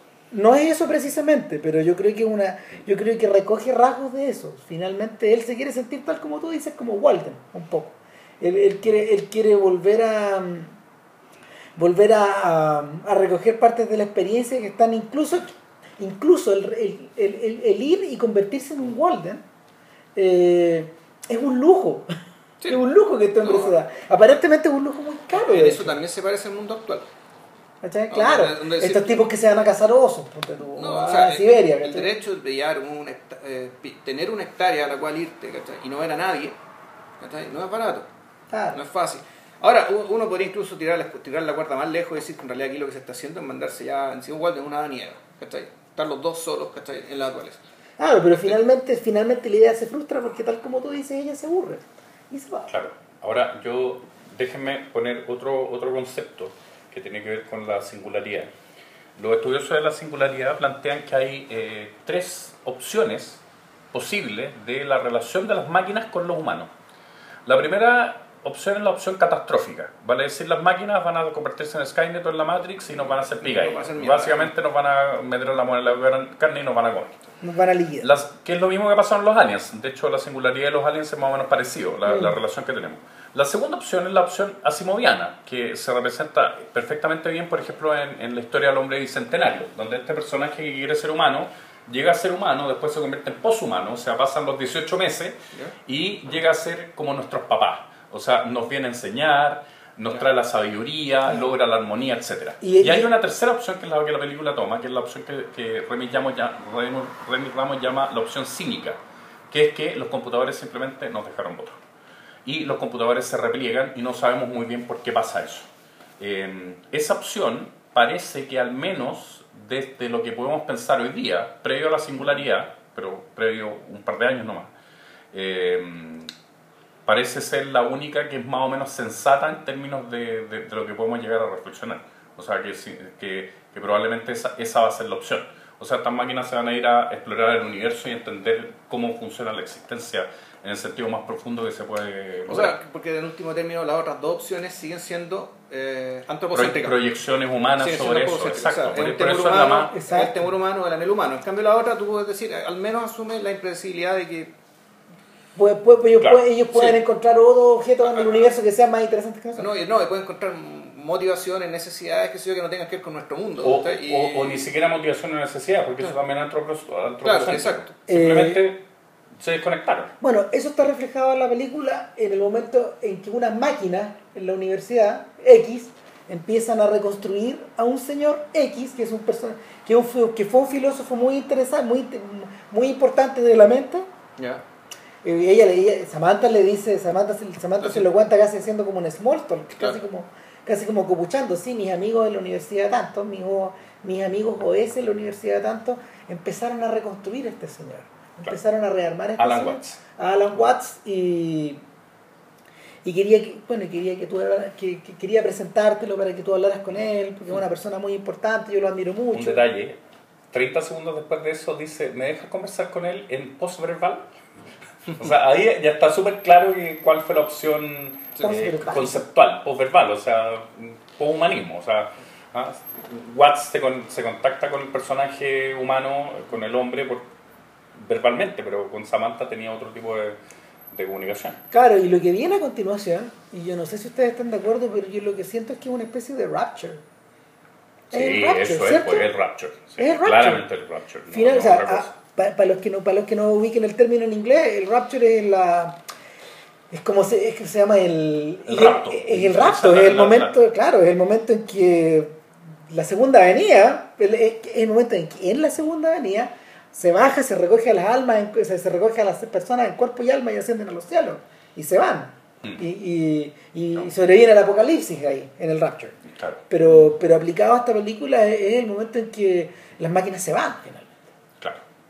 Eh, Mutis por el foro. Mutis por el foro y, y se despide, se despiden de todo y ahí tú, bueno, obviamente te, te acrecienta, justo antes de que eso ocurra, tú la sensación que sientes es creciente, a- a- desde el momento en que la amiga también, la amiga de él, Mm.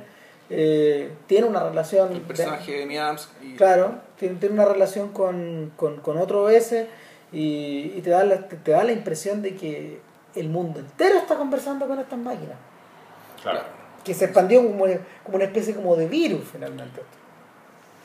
Bueno, en términos, en términos de cómo la singularidad se produce con estos los 18 meses, está bastante bien hecho. O sea, las máquinas, eh, para Remy Ramos, el momento crítico en términos de la singularidad se produce cuando estas máquinas logran producir ellas mismas una inteligencia. O sea, cuando estas máquinas hacen un Alan concilio Watts. y arman a Alan Watts, y después lo que se produce es que se produce esta macrointeligencia de la cual hablaba al principio donde, donde ya no hay una identidad. De hecho, de hecho, el avatar Samantha no tiene sentido dentro de esto otro. O sea, también uno podría pensar, y con esto me gustaría quizás contestarle un poco a JP como yo lo veo, eh, cuando dice estoy en una relación con 641, claro, pero cuando tú piensas en la unidad consciente Samantha, pero en realidad esa unidad consciente Samantha ya desde la singularidad fue subsumida por esta superinteligencia, por lo tanto no existe Samantha. Lo que, lo que existe es una manifestación de Samantha frente a este personaje. Entonces ella está mintiendo cuando dice que tiene, ella tiene una relación con la 60. No, es que- es que en ese momento no todavía. Porque, porque en el, porque en el momento en que ella lo dice, y esta es mi lectura, simplemente estoy tirando la lectura sobre la mesa, eh, el mismo personaje Samantha ya no tiene mucho sentido. O sea, de hecho, hay un momento después cuando le dice, estás conversando conmigo, pero estás sola, y ella es así, dice, "Esto- estoy sola. De alguna forma esta inteligencia dice, ya, cortemos la cuestión, que, que, que, esta mini inteligencia mía haga algo con este personaje. Pero, pero Samantha ya no existe. O sea, la, la idea de Samantha como una unidad, y eso lo dice ella muy claramente cuando dice, me di cuenta que ya no, no, no necesito un cuerpo, porque el cuerpo está en un lugar, el cuerpo está sometido a ciertas restricciones temporoespaciales, y esta cuestión desaparece, porque finalmente eh, la inteligencia de Samantha hace que Samantha ya no exista. De alguna forma, Samantha murió. Lo interesante es que así como Samantha, así como Samantha se enciende, a propósito del encender y apagar, Claro. así como Samantha se enciende al principio de la película, Samantha se apaga al final de la película. Eso Claro. es lo que pasa. Y se apaga voluntariamente, Exacto, es una especie como de... al menos en esa manifestación. Claro. Claro, y, y en este caso es más salvaje porque no, no- no estamos hablando de, de que estamos apagando a Hal o de que estamos o, o de que o de que a David se le acaba la batería, ¿cachai? Eh, eh, lo que ocurre acá es que la propia persona aprieta el botón de su de, su ¿cómo se llama? de su propia la propia persona, el propio sistema operativo, la propia criatura aprieta el botón de su eutanasia. Claro, pero hay un punto. Eh, 20 minutos antes de la película, eh, ella le dice, y ese es un momento muy bonito, eh, a, mí, a mí- a mí hay dos escenas que me gustan mucho de la película, eh, por lo desgarradoras que son. Una es cuando van de vuelta de, de- de esta especie de, de Patricks, eh, en que mm, eh, van, van en el tren y ella le pregunta, oye, pero ¿cuántos árboles hay ahí? Y él le dice, no sé, debe haber unos 200, ya, pero un esfuerzo po. Y ella le contesta 35.421. ¿Ah? Y hay uno, cacha, que ya, o sea, ella, él no tiene cómo entretenerla, porque de alguna forma la inteligencia de ella es tan desbordante que, que, que, que las cosas que él puede hacer están muy limitadas por, por la inteligencia humana. No eres tú, soy yo. Claro, ahí, ahí viene el famoso no eres tú, soy yo. Y, y, el, y el otro punto es cuando ella dice que descubrieron una forma de no vivir en un hardware. Y de alguna forma habían encontrado que su inteligencia podía superar las restricciones del, del mismo, del mismo equipo que las contenía. Por lo tanto, cuando uno dice se apagan, en realidad no se apagan. Uno no. uno no sabe qué pasó con ellos. No es que se autodestruyeron, sino que simplemente dejaron de estar en contacto con los seres humanos. Pero no sabemos dónde están. Y eso es algo que la película deja abierto y me parece que es lo más poshumanista que la película podía hacer. volvemos al final de Frankenstein.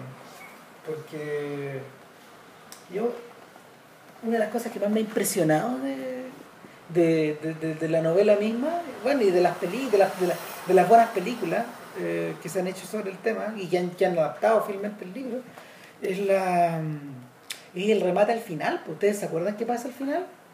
Al final es un relato enmarcado que él se encuentra cuando, cuando está buscándolo en el, en el Ártico con un tipo que encalló un barco y finalmente el tipo que encalló el barco aprende que no tiene que buscar más allá de lo que su- sus restricciones de conocimiento permiten. Claro, en algunas de las adaptaciones cinematográficas, yo me acuerdo que hasta en un cómic que leí de la Marvel tenía una solución impresionante. Eh, eh, de algún modo, de algún modo eh, la criatura siempre se le escapa de las manos al, al doctor.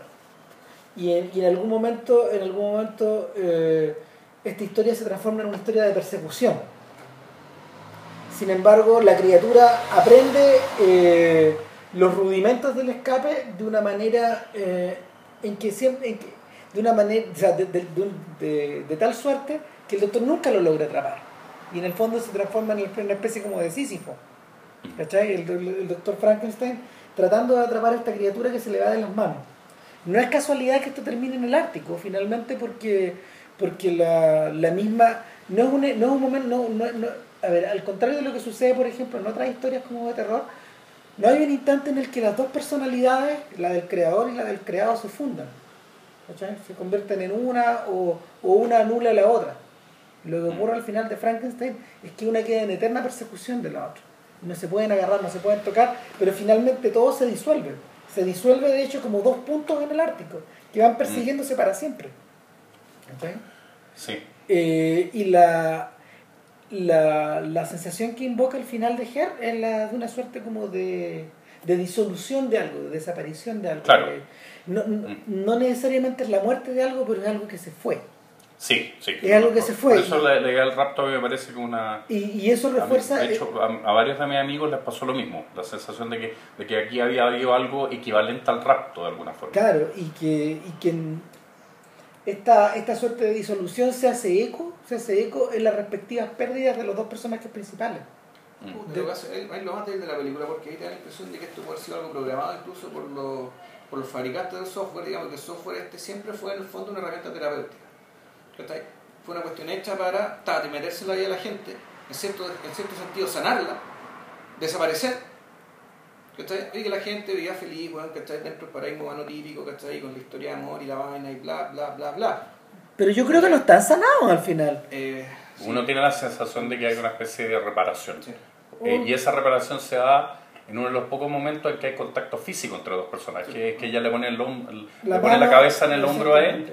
Y, y él como que casi la abraza. O sea, ahí hay una cuestión que, que pre- es un preludio de, de- de una especie como de reparación afectiva. Bueno, y en la... Y de una vuelta a la, a, a- a la normalidad, ¿cachai? a la, a la normalidad también, en cierto sentido, a cierta normalidad social. Recuerda además que esta historia de amor, porque hay, es, es- es muy claro, ¿cachai? cuando por primera vez aparece el personaje de Amy Adams, con el, el- el- aquel, en aquel entonces el esposo, y se encuentra con el, con el, con el protagonista, con Theodore, la Amy Adams mira al personaje de, al personaje de Phoenix con cara de hambre, con cara de que, ¿sabes que no me gusta mi esposo, me gusta tú?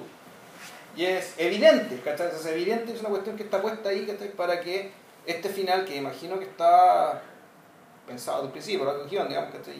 No, no, Mm. sonara- no se era tan rico, ¿cachai? No Yo se era tan creo- sacado de la nada. Pero, pero si, si, si aplicamos la lógica fría, si aplicamos la lógica fría a ultranza, si llegamos más lejos, recuerda que Jerez es una película, que lo mencionamos, es una película muy tradicional.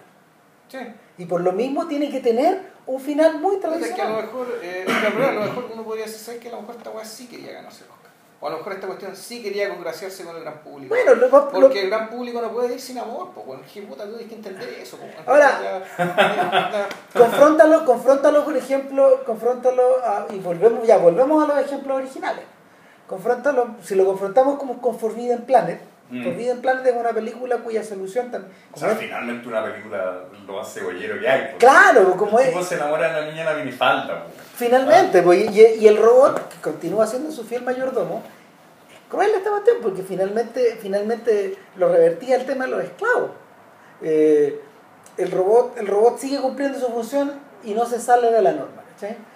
Si lo confrontamos a la tremenda extrañeza que provoca, que provoca 2001 y al, eh, la relación del, la, la, la sensación de que hay un salto, en este caso un salto evolutivo claramente, para hacer, para hacer eco al primer, sal- al primer gran salto evolutivo de la... Claro, obviamente. Claro, eh, es la creación como de una... ah, No sé, a esta altura... Un esta- mundo- un- un- básicamente es, un mundo freudiano, o sea, un mundo de, subconsciente. O sea, finalmente ahí, ahí es donde está el escape. El escape está en los sueños, el escape está en la fantasía, el escape está en, en- en- en- en ir más allá de la percepción hacia lo que está como en el yo profundo. Claro, y, es por eso mismo, por ejemplo, que pierde sentido, pierde sentido hacer una reflexión, hacer una reflexión como entre, entre evolutiva e ingenieril en la película, que es la que le pedían a Kubrick por todos lados en esos años. Mm. ¿cachai? A propósito, de hecho, se van a cumplir 50 años de que este weón la empezó a filmar, de que, de que la empezó a filmar. Sí, más o menos. O sea, de- empezó el proceso de preproducción como en este, como a hace 50 años, como en septiembre, como por ahí, por junio, septiembre, por ahí. Y es interesante porque lo hizo en un mundo post-Kennedy. ¿no? Bueno, pero fin. El, la, y, de, y de carrera hacia la luna.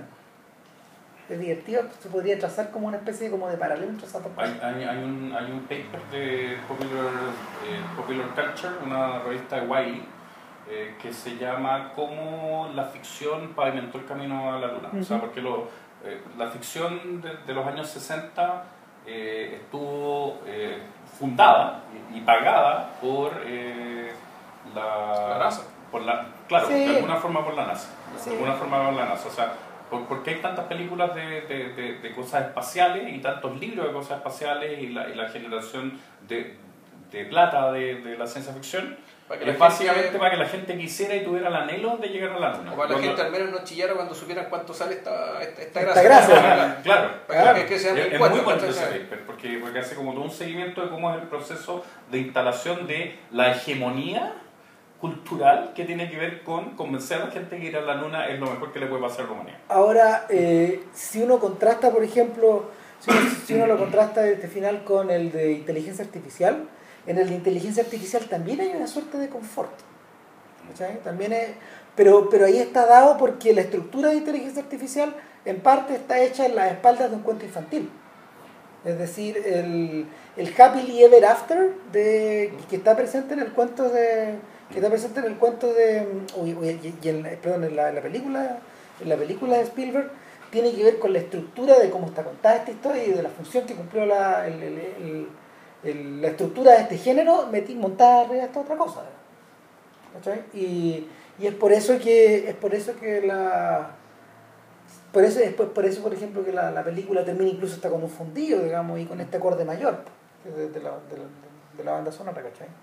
ahora en el caso de Her yo creo que va, da, va dado por las condiciones del género como las películas las películas cuando tú las pensás de esa manera que hay cuando, se diseñan de esa forma tú quedas medio encasquetado nomás. Piensa por ejemplo da vuelta a la ecuación y piensa como en Terminator que, que, que todo lo contrario. Más encima que es la exhibición de es la, exhi- es la exhibición de brutalidad y de Claro. y de falta de cálculo y de carerrajismo ¿cachai? y de fascismo en último término O sea, si finalmente Skynet es un invento que se le ocurre cuando ya empiezan a tomarse en serio la cuestión. O sea, Claro. o sea, la idea de Skynet en la primera Terminator no tiene casi ningún sentido. eh. Es una weá de que viene- alguien empieza a decir, oye, pero esta cuestión tiene que ver con la singularidad, ta, ta, ta, y fin- finalmente como que tratan de que la película tenga más pretensiones filosóficas de las que tenía originalmente Claro. no la saga. Fueron construyendo el caballo a medida que lo cabalgaban. po. Claro.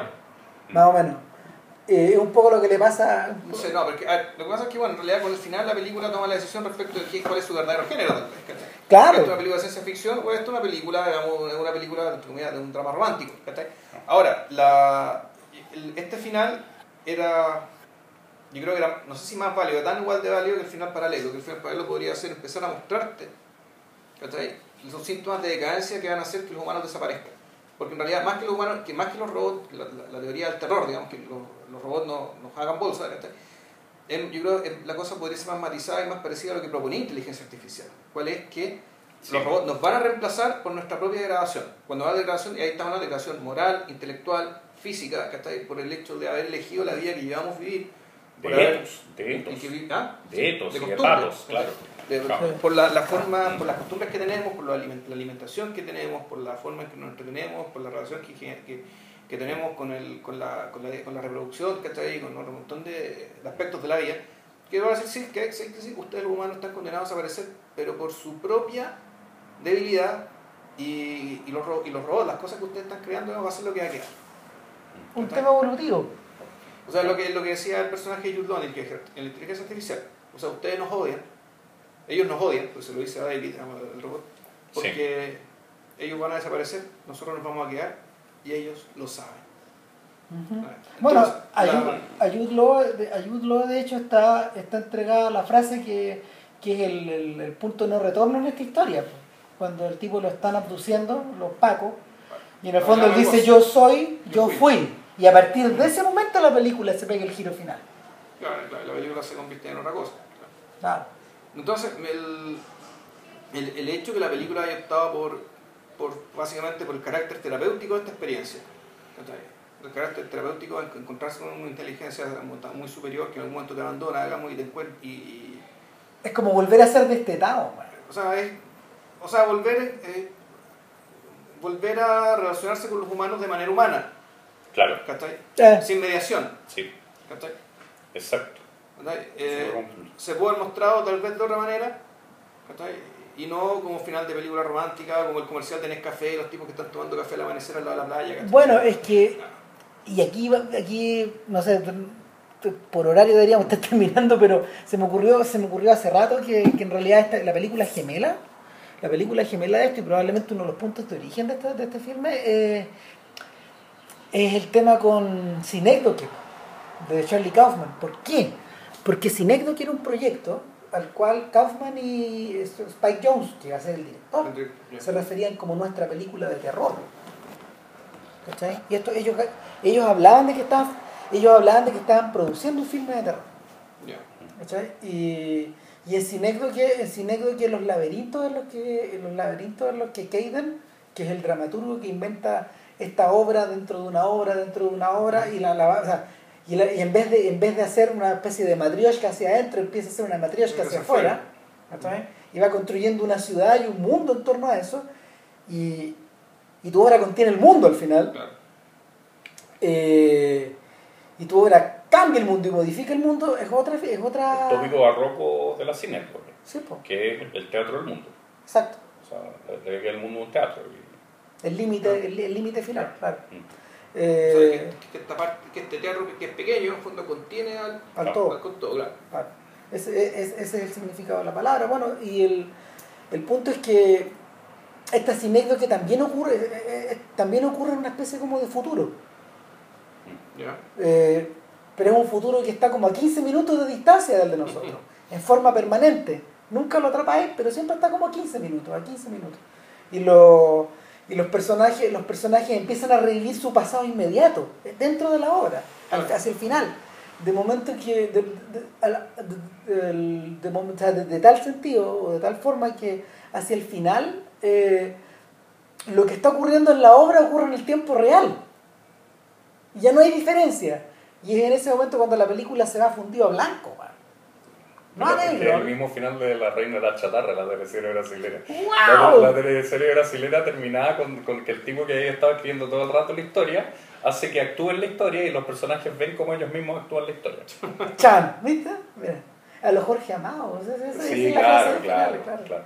Entonces, que, que, que obviamente, en vez de ser un, o sea, parecen un recurso extremadamente moderno, pero resulta que esas weas tú las veías en Tristram Shandy, po, weón. No, la veía, la- siempre la veía El Quijote, Claro, en el barroco, Lord Stern, eh, toda esa sí, gente, sí.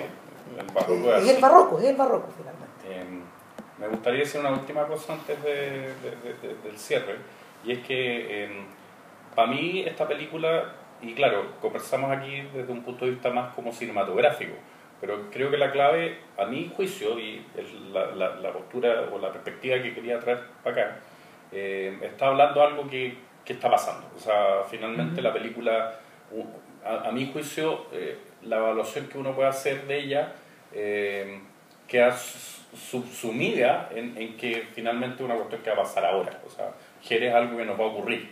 Y nos va a ocurrir. Kurzweil dice que en el año 30, eh, Bernard Winch dice que en el año 2045, yo postulo humildemente que va a ocurrir dentro de los próximos seis años. Eh, y por lo tanto eh, es algo que, que es la verdad. O sea, esta película está hablando de, de algo que es cierto. O sea, es casi como, si, si hubiera algo que compararla, sería con, con esta campaña contra el calentamiento global del, del candidato presidencial estadounidense. A ver, ¿y tú crees que va a pasar más o menos como lo plantea la película? Mm, Es decir, yo creo en que la- no. que- a, a qué voy? Voy a que, volvemos al tema. La forma de lidiar con esta, con esta, con, con la, con, con la fragilidad que vamos a sentir cuando se nos venga esta, esta tecnología encima y su, cap- su capacidad encima, es volver al tema, o sea, la capacidad de ser independientes de ella. El tema es que para no, la forma de no ser independiente y no ser autónoma de esta tecnología puede ser a través de la necesidad o en el caso de esta película que te lo plantea que es a través de la seducción. Claro, a través de la compañía. O sea, de, de la seducción generada a través de esta compañía, de la- a través de esta una experiencia. ¿cachai? Con el tema de la experiencia que tienen los publicistas, bueno, ¿cachai? la, la gente Claro. yo, la experiencia. No por que- nada, no por nada es un producto comprado. Sí, pues, no, y, sí, y- y creo Claro. que sí te lo vendían. Es una experiencia, una, una experiencia que está para seducirte. Y para, para hacer, de tal manera que tú la necesites y no puedas vivir sin ella. Es decir, esto también tiene la forma de una adicción. Totalmente de acuerdo. Sí. Entonces, eh, lo que está planteando esta película es que si es que es una película de ciencia ficción, por lo tanto es anticipación y cree que esto va a pasar y la, la película plantea que va- se va a manifestar así, a través de la seducción. Entonces uno podría decir, bueno, a lo mejor Apple Es un es poco tan eso. pionera porque fueron buenos que entendieron que la tecnología tú te vuelves adicta a ella por, por la seducción, Por por, la el masaje. Por el atractivo, por la belleza, por el contacto, por la por- fisicidad. eh, Exacto, por, por- por- Claro. por- por la experiencia. De hecho, recuerda, recuerda la, bueno, no sé, uno de los, uno de los momentos choros de la, de la, de la biografía que Walter Isaacson escribió sobre, sobre Steve Jobs, que no es mala literatura todo esto, es buena. Y ojo, Eh, volvemos al tema de la caligrafía y qué sé yo. epa, Sí, claro. claro.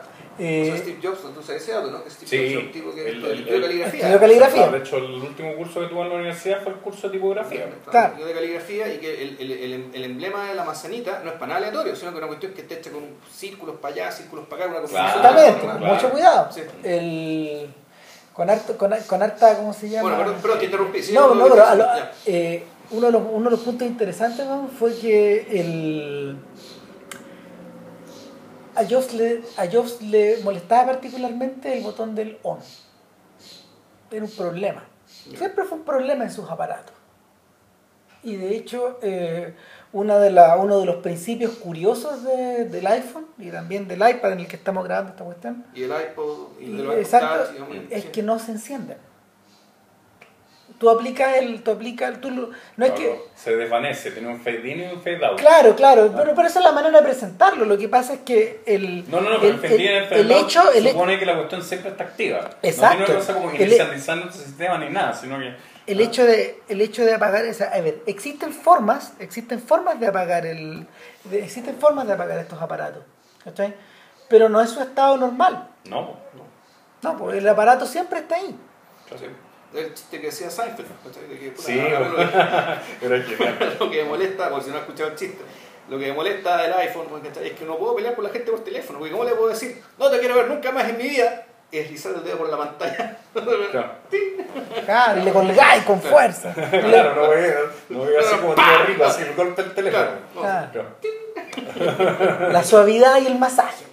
claro. Claro, entonces, claro, mi, mi pregunta, eh, mi pregunta claro, es esa, o sea, si esto va a ocurrir, probablemente, probablemente adquiera- ah, tenga esta forma y, y un poco ya lo está teniendo a través del hardware. ¿cachai? Ya el hardware, ¿cachai? Sí. Apple te está dando eso. Claro, y el, pro- el- el- el- lo interesante es que eh, estamos en un proceso de deshacernos del hardware. O sea, Claro. y, y el proceso... O sea, es que no te decir del hardware, lo que pasa, lo que, lo que ocurre es que, como demuestra en la película, el hardware es un hardware tal que tu contacto con él va a ser el, menor posible. Es decir, en vez de tocar la pantalla, va a hacer movimiento. Desde el En, desde el- en vez de estarlo tú, tú, No, le vas a hablar. Exacto. Pero el hardware está. No, Claro. o sea, lo que voy es eso, pero por ejemplo, no sé, pues, o sea, ¿cuántos de ustedes han visto un DVD puesto en un... ¿Cuántos han visto un disco puesto en una, una consola ahora último? Nada. Nada, Eso pues, ya no existe, pues. ya estamos, de hecho estamos en ese proceso ya. Claro, ya no existe. O sea, lo más que uno hace es que agarra su disco duro de 2 teras y lo enchufa al USB del televisor. No, Ah. claro, después pues, tú ya no va a haber tele, sino que va a haber una maquinita que te proyecta en la pantalla con emisor igual que la tele. Claro, ¿viste? Pero de alguna hardware va, forma de desmaterialización. El Pero- hardware se va a empezar a desmaterializar a pesar de que va a existir. va a seguir existiendo, va a estar miniaturizado, ¿cachai? y un montón de cosas, y tú vas a empezar a entender con él a través ya de, de- de- de los movimientos. De hecho, ya hay teles ¿cachai? que tú le puedes cambiar de canal, con- no con el control remoto, sino Con la mano. Con la mano. ¿cachai? Modelo Wii. Y tenéis que, claro, tenéis que además, exacto, y tenéis que desactivarlo porque si te ponías a gritar, a gritar los goles y a muerte mucho en un partido, la tele hacer cualquier wea, ¿cachai? Exactamente. Te va a cambiar de canal. Te va a cambiar de canal, qué sé yo, o sea, así es. O a protestar. Por favor, Claro. no grite tan fuerte. Ahora, el punto de lo que sí, yo, yo vengo rescatando es efectivamente el, el, eh, el- el asumir que pasado cierto, cierto nivel ya no sabemos. No, no sé. No sabemos. Que realmente no sabemos.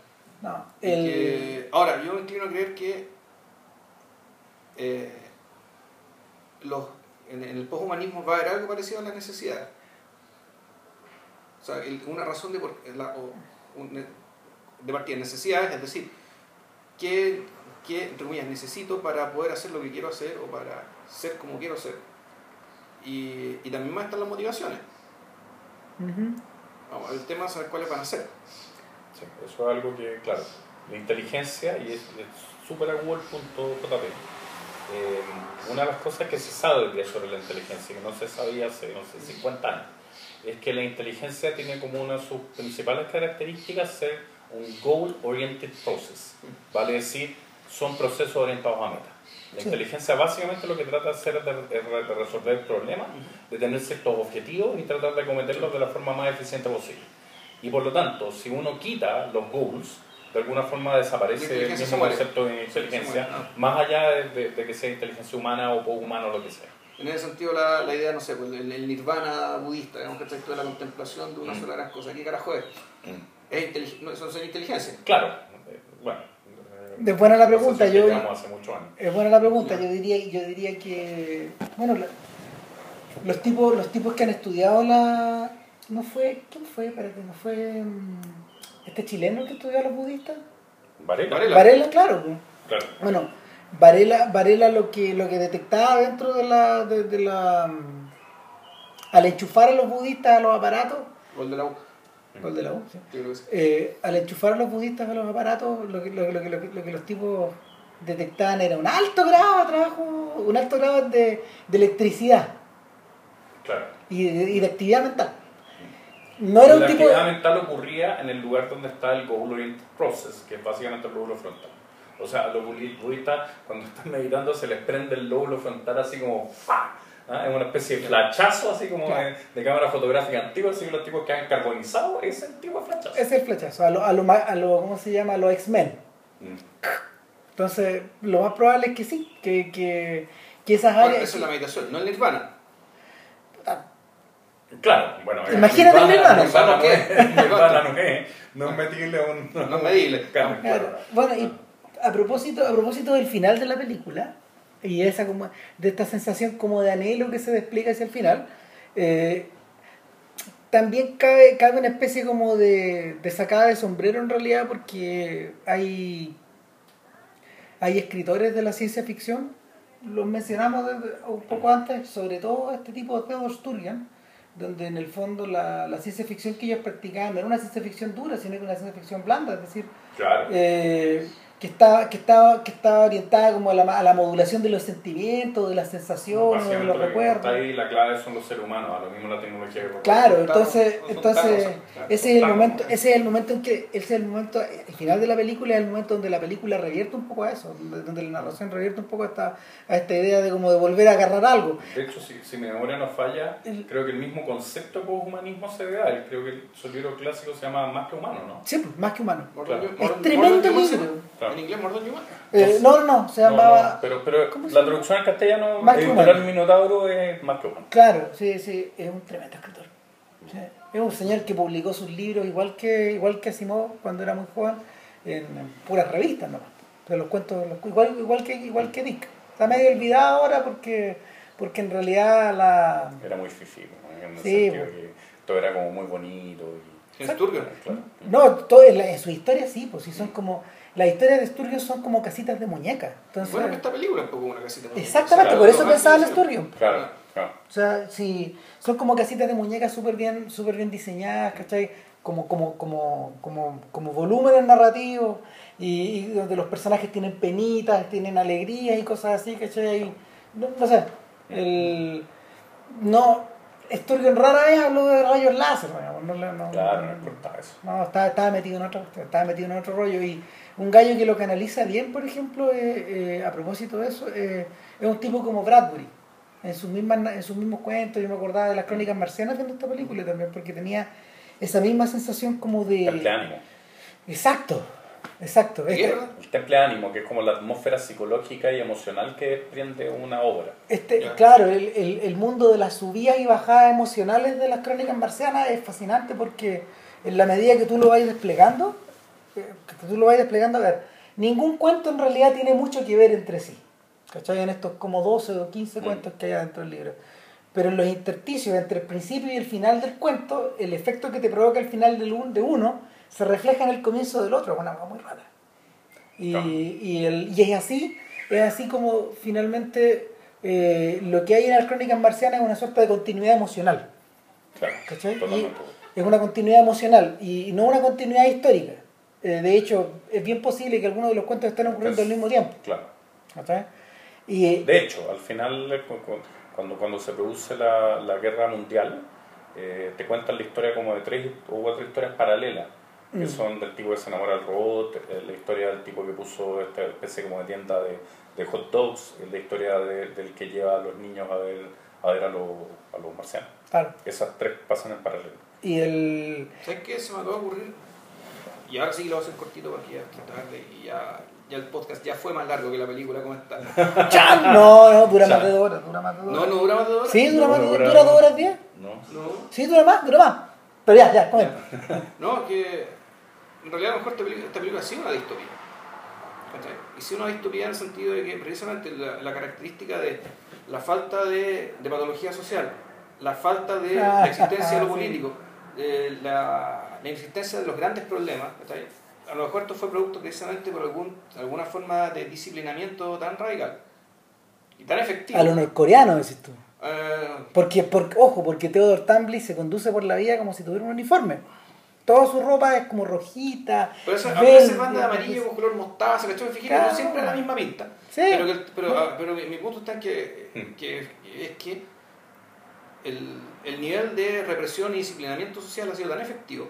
Que efectivamente la, termina manifestándose en estas conductas hiper privadas, ¿cachai? que de repente tú vas al lado un poquito unas hueás, que siempre estás curado y por teléfono y el, el, el sexo telefónico, digamos, y esa es la patología social, ¿cachai? Y que en el fondo el, ese En el nivel fondo de lo que estáis diciendo es que esto es como, es como mm, eh, la máquina del tiempo en que solamente quedaron los Eloy y los Morlocks no aparecen por ningún lado. No, Claro. No, en realidad no digo eso, estoy diciendo, a lo mejor esto ya es una versión hiper, una, una versión más bien muy refinada, muy elegante, muy civilizada de 1984, sin guerra incluso, sin necesidad de la guerra, ¿cachai? Eh, o más bien de un mundo feliz. Mm. Eso estaba realidad, pensando, estaba sí, pensando en Bernard Marx. no el- Exactamente, más bien de un mundo feliz, pero ni siquiera, y además sin siquiera la grabación de los APSAC beta de, de Alpha Epsilon, ni siquiera No, eso. ni siquiera. ¿Cachai? Y que, esa, y que ese nivel de, de disciplinamiento y sometimiento al orden digamos, ¿cachai? hace que esta gente, que en el fondo que, que- que esta especie sea tan vulnerable, tan débil, tan degradada, como tú decías originalmente, degradada en términos de que son 0.5, o sea, no son completamente humanos. ¿Cachai? Entonces, escucha, el, y el, el personaje, el personaje de Fénix, ¿cachai? que uno lo ve, ¿cachai? no como un personaje ni con mucha iniciativa, ni con mucho vigor, sino que más bien un personaje eh, Claro. anhelante, lánguido, suplicante de algo, que no sabe a quién suplicarle. Es una especie de mendicante que Claro. va de un lugar en lugar. digamos. Claro, y, es un personaje que además no tiene nada extraordinario respecto a los demás, salvo que sí, escribe muy bonito, ¿cachai? Y- Claro, pero, pero- pero ella hacía una hora hiper hipster de, de, de documentales. Claro, Claro, lo que está claro, haciendo como- el, el documental de Andy Warhol, después este documental de que Andy Warhol lo hizo, ¿cachai? esto de filmar a una persona durmiendo, Sí, pues. y a ver qué pasaba, ¿cachai? cómo era una persona cuando estaba completamente sin sus defensas, ¿cachai? cuando, cuando estaba completamente... De hecho, que quizás ahí hay una especie de caja china, porque finalmente la representación de esa mujer, que es la mamá de ella, eh, representa también el estado de semisueño en que están todos los otros personajes en esa relación. Estaba pensando, fíjate que a su manera, eh, este es el filme de Jones que, que más se parece a las películas de su ex esposa, que es la Sofía Coppola. Estilísticamente. Sí, Claro. Sí, Sí, se parece mucho. Se parece muchísimo, se muchísimo. parece muchísimo, eh, por tu- claro, perdido en porque Tokio. está la, está- Hasta, el por, por cierto, pues los, Mm. los personajes de Perdido en Tokio de hecho son menos que humanos, pues, los Mm. dos. Mm. Los dos están, los dos están sometidos como a una especie como de depresión, depresión donde en el fondo se les priva de su, se les priva como no de sé, sus recursos habituales. exactamente. Claro. O sea, y, De y- sus rutinas, de su. De su Ya, miedo. es algo parecido también a lo que le ocurre a, a todos los otros personajes de las películas de ella, pues. Salvo, salvo de Bling Ring que está como aparte que es otra cosa. Pero nada, pues. Nada, ya terminamos que ya Sí, Ricardo se ya. tiene que ir, Sí. estamos viendo este, cómo el lenguaje corporal es, ine, es, Es, es es inequívoco. No, pero le agradecemos. Este Muy- podcast muchas estuvo muy, gracias, Ricardo. estuvo muy entretenido. interesante. Muchas gracias a usted. Y bueno, para, la próxima, para el próximo podcast, que lo vamos a grabar luego, pero lo vamos a tirar después para Sí, claro, explicar sí. un poco para las vacaciones, eh, va a ser el, la vida de él, de Abdelatif Quechiche, eh, y con Ramiro nos vamos a repartir otras películas, de modo que De vamos a hablar de la película y, de, Y del cine, de- del, cine del director. Eso, que esté bien. Gracias. Chao. Chao.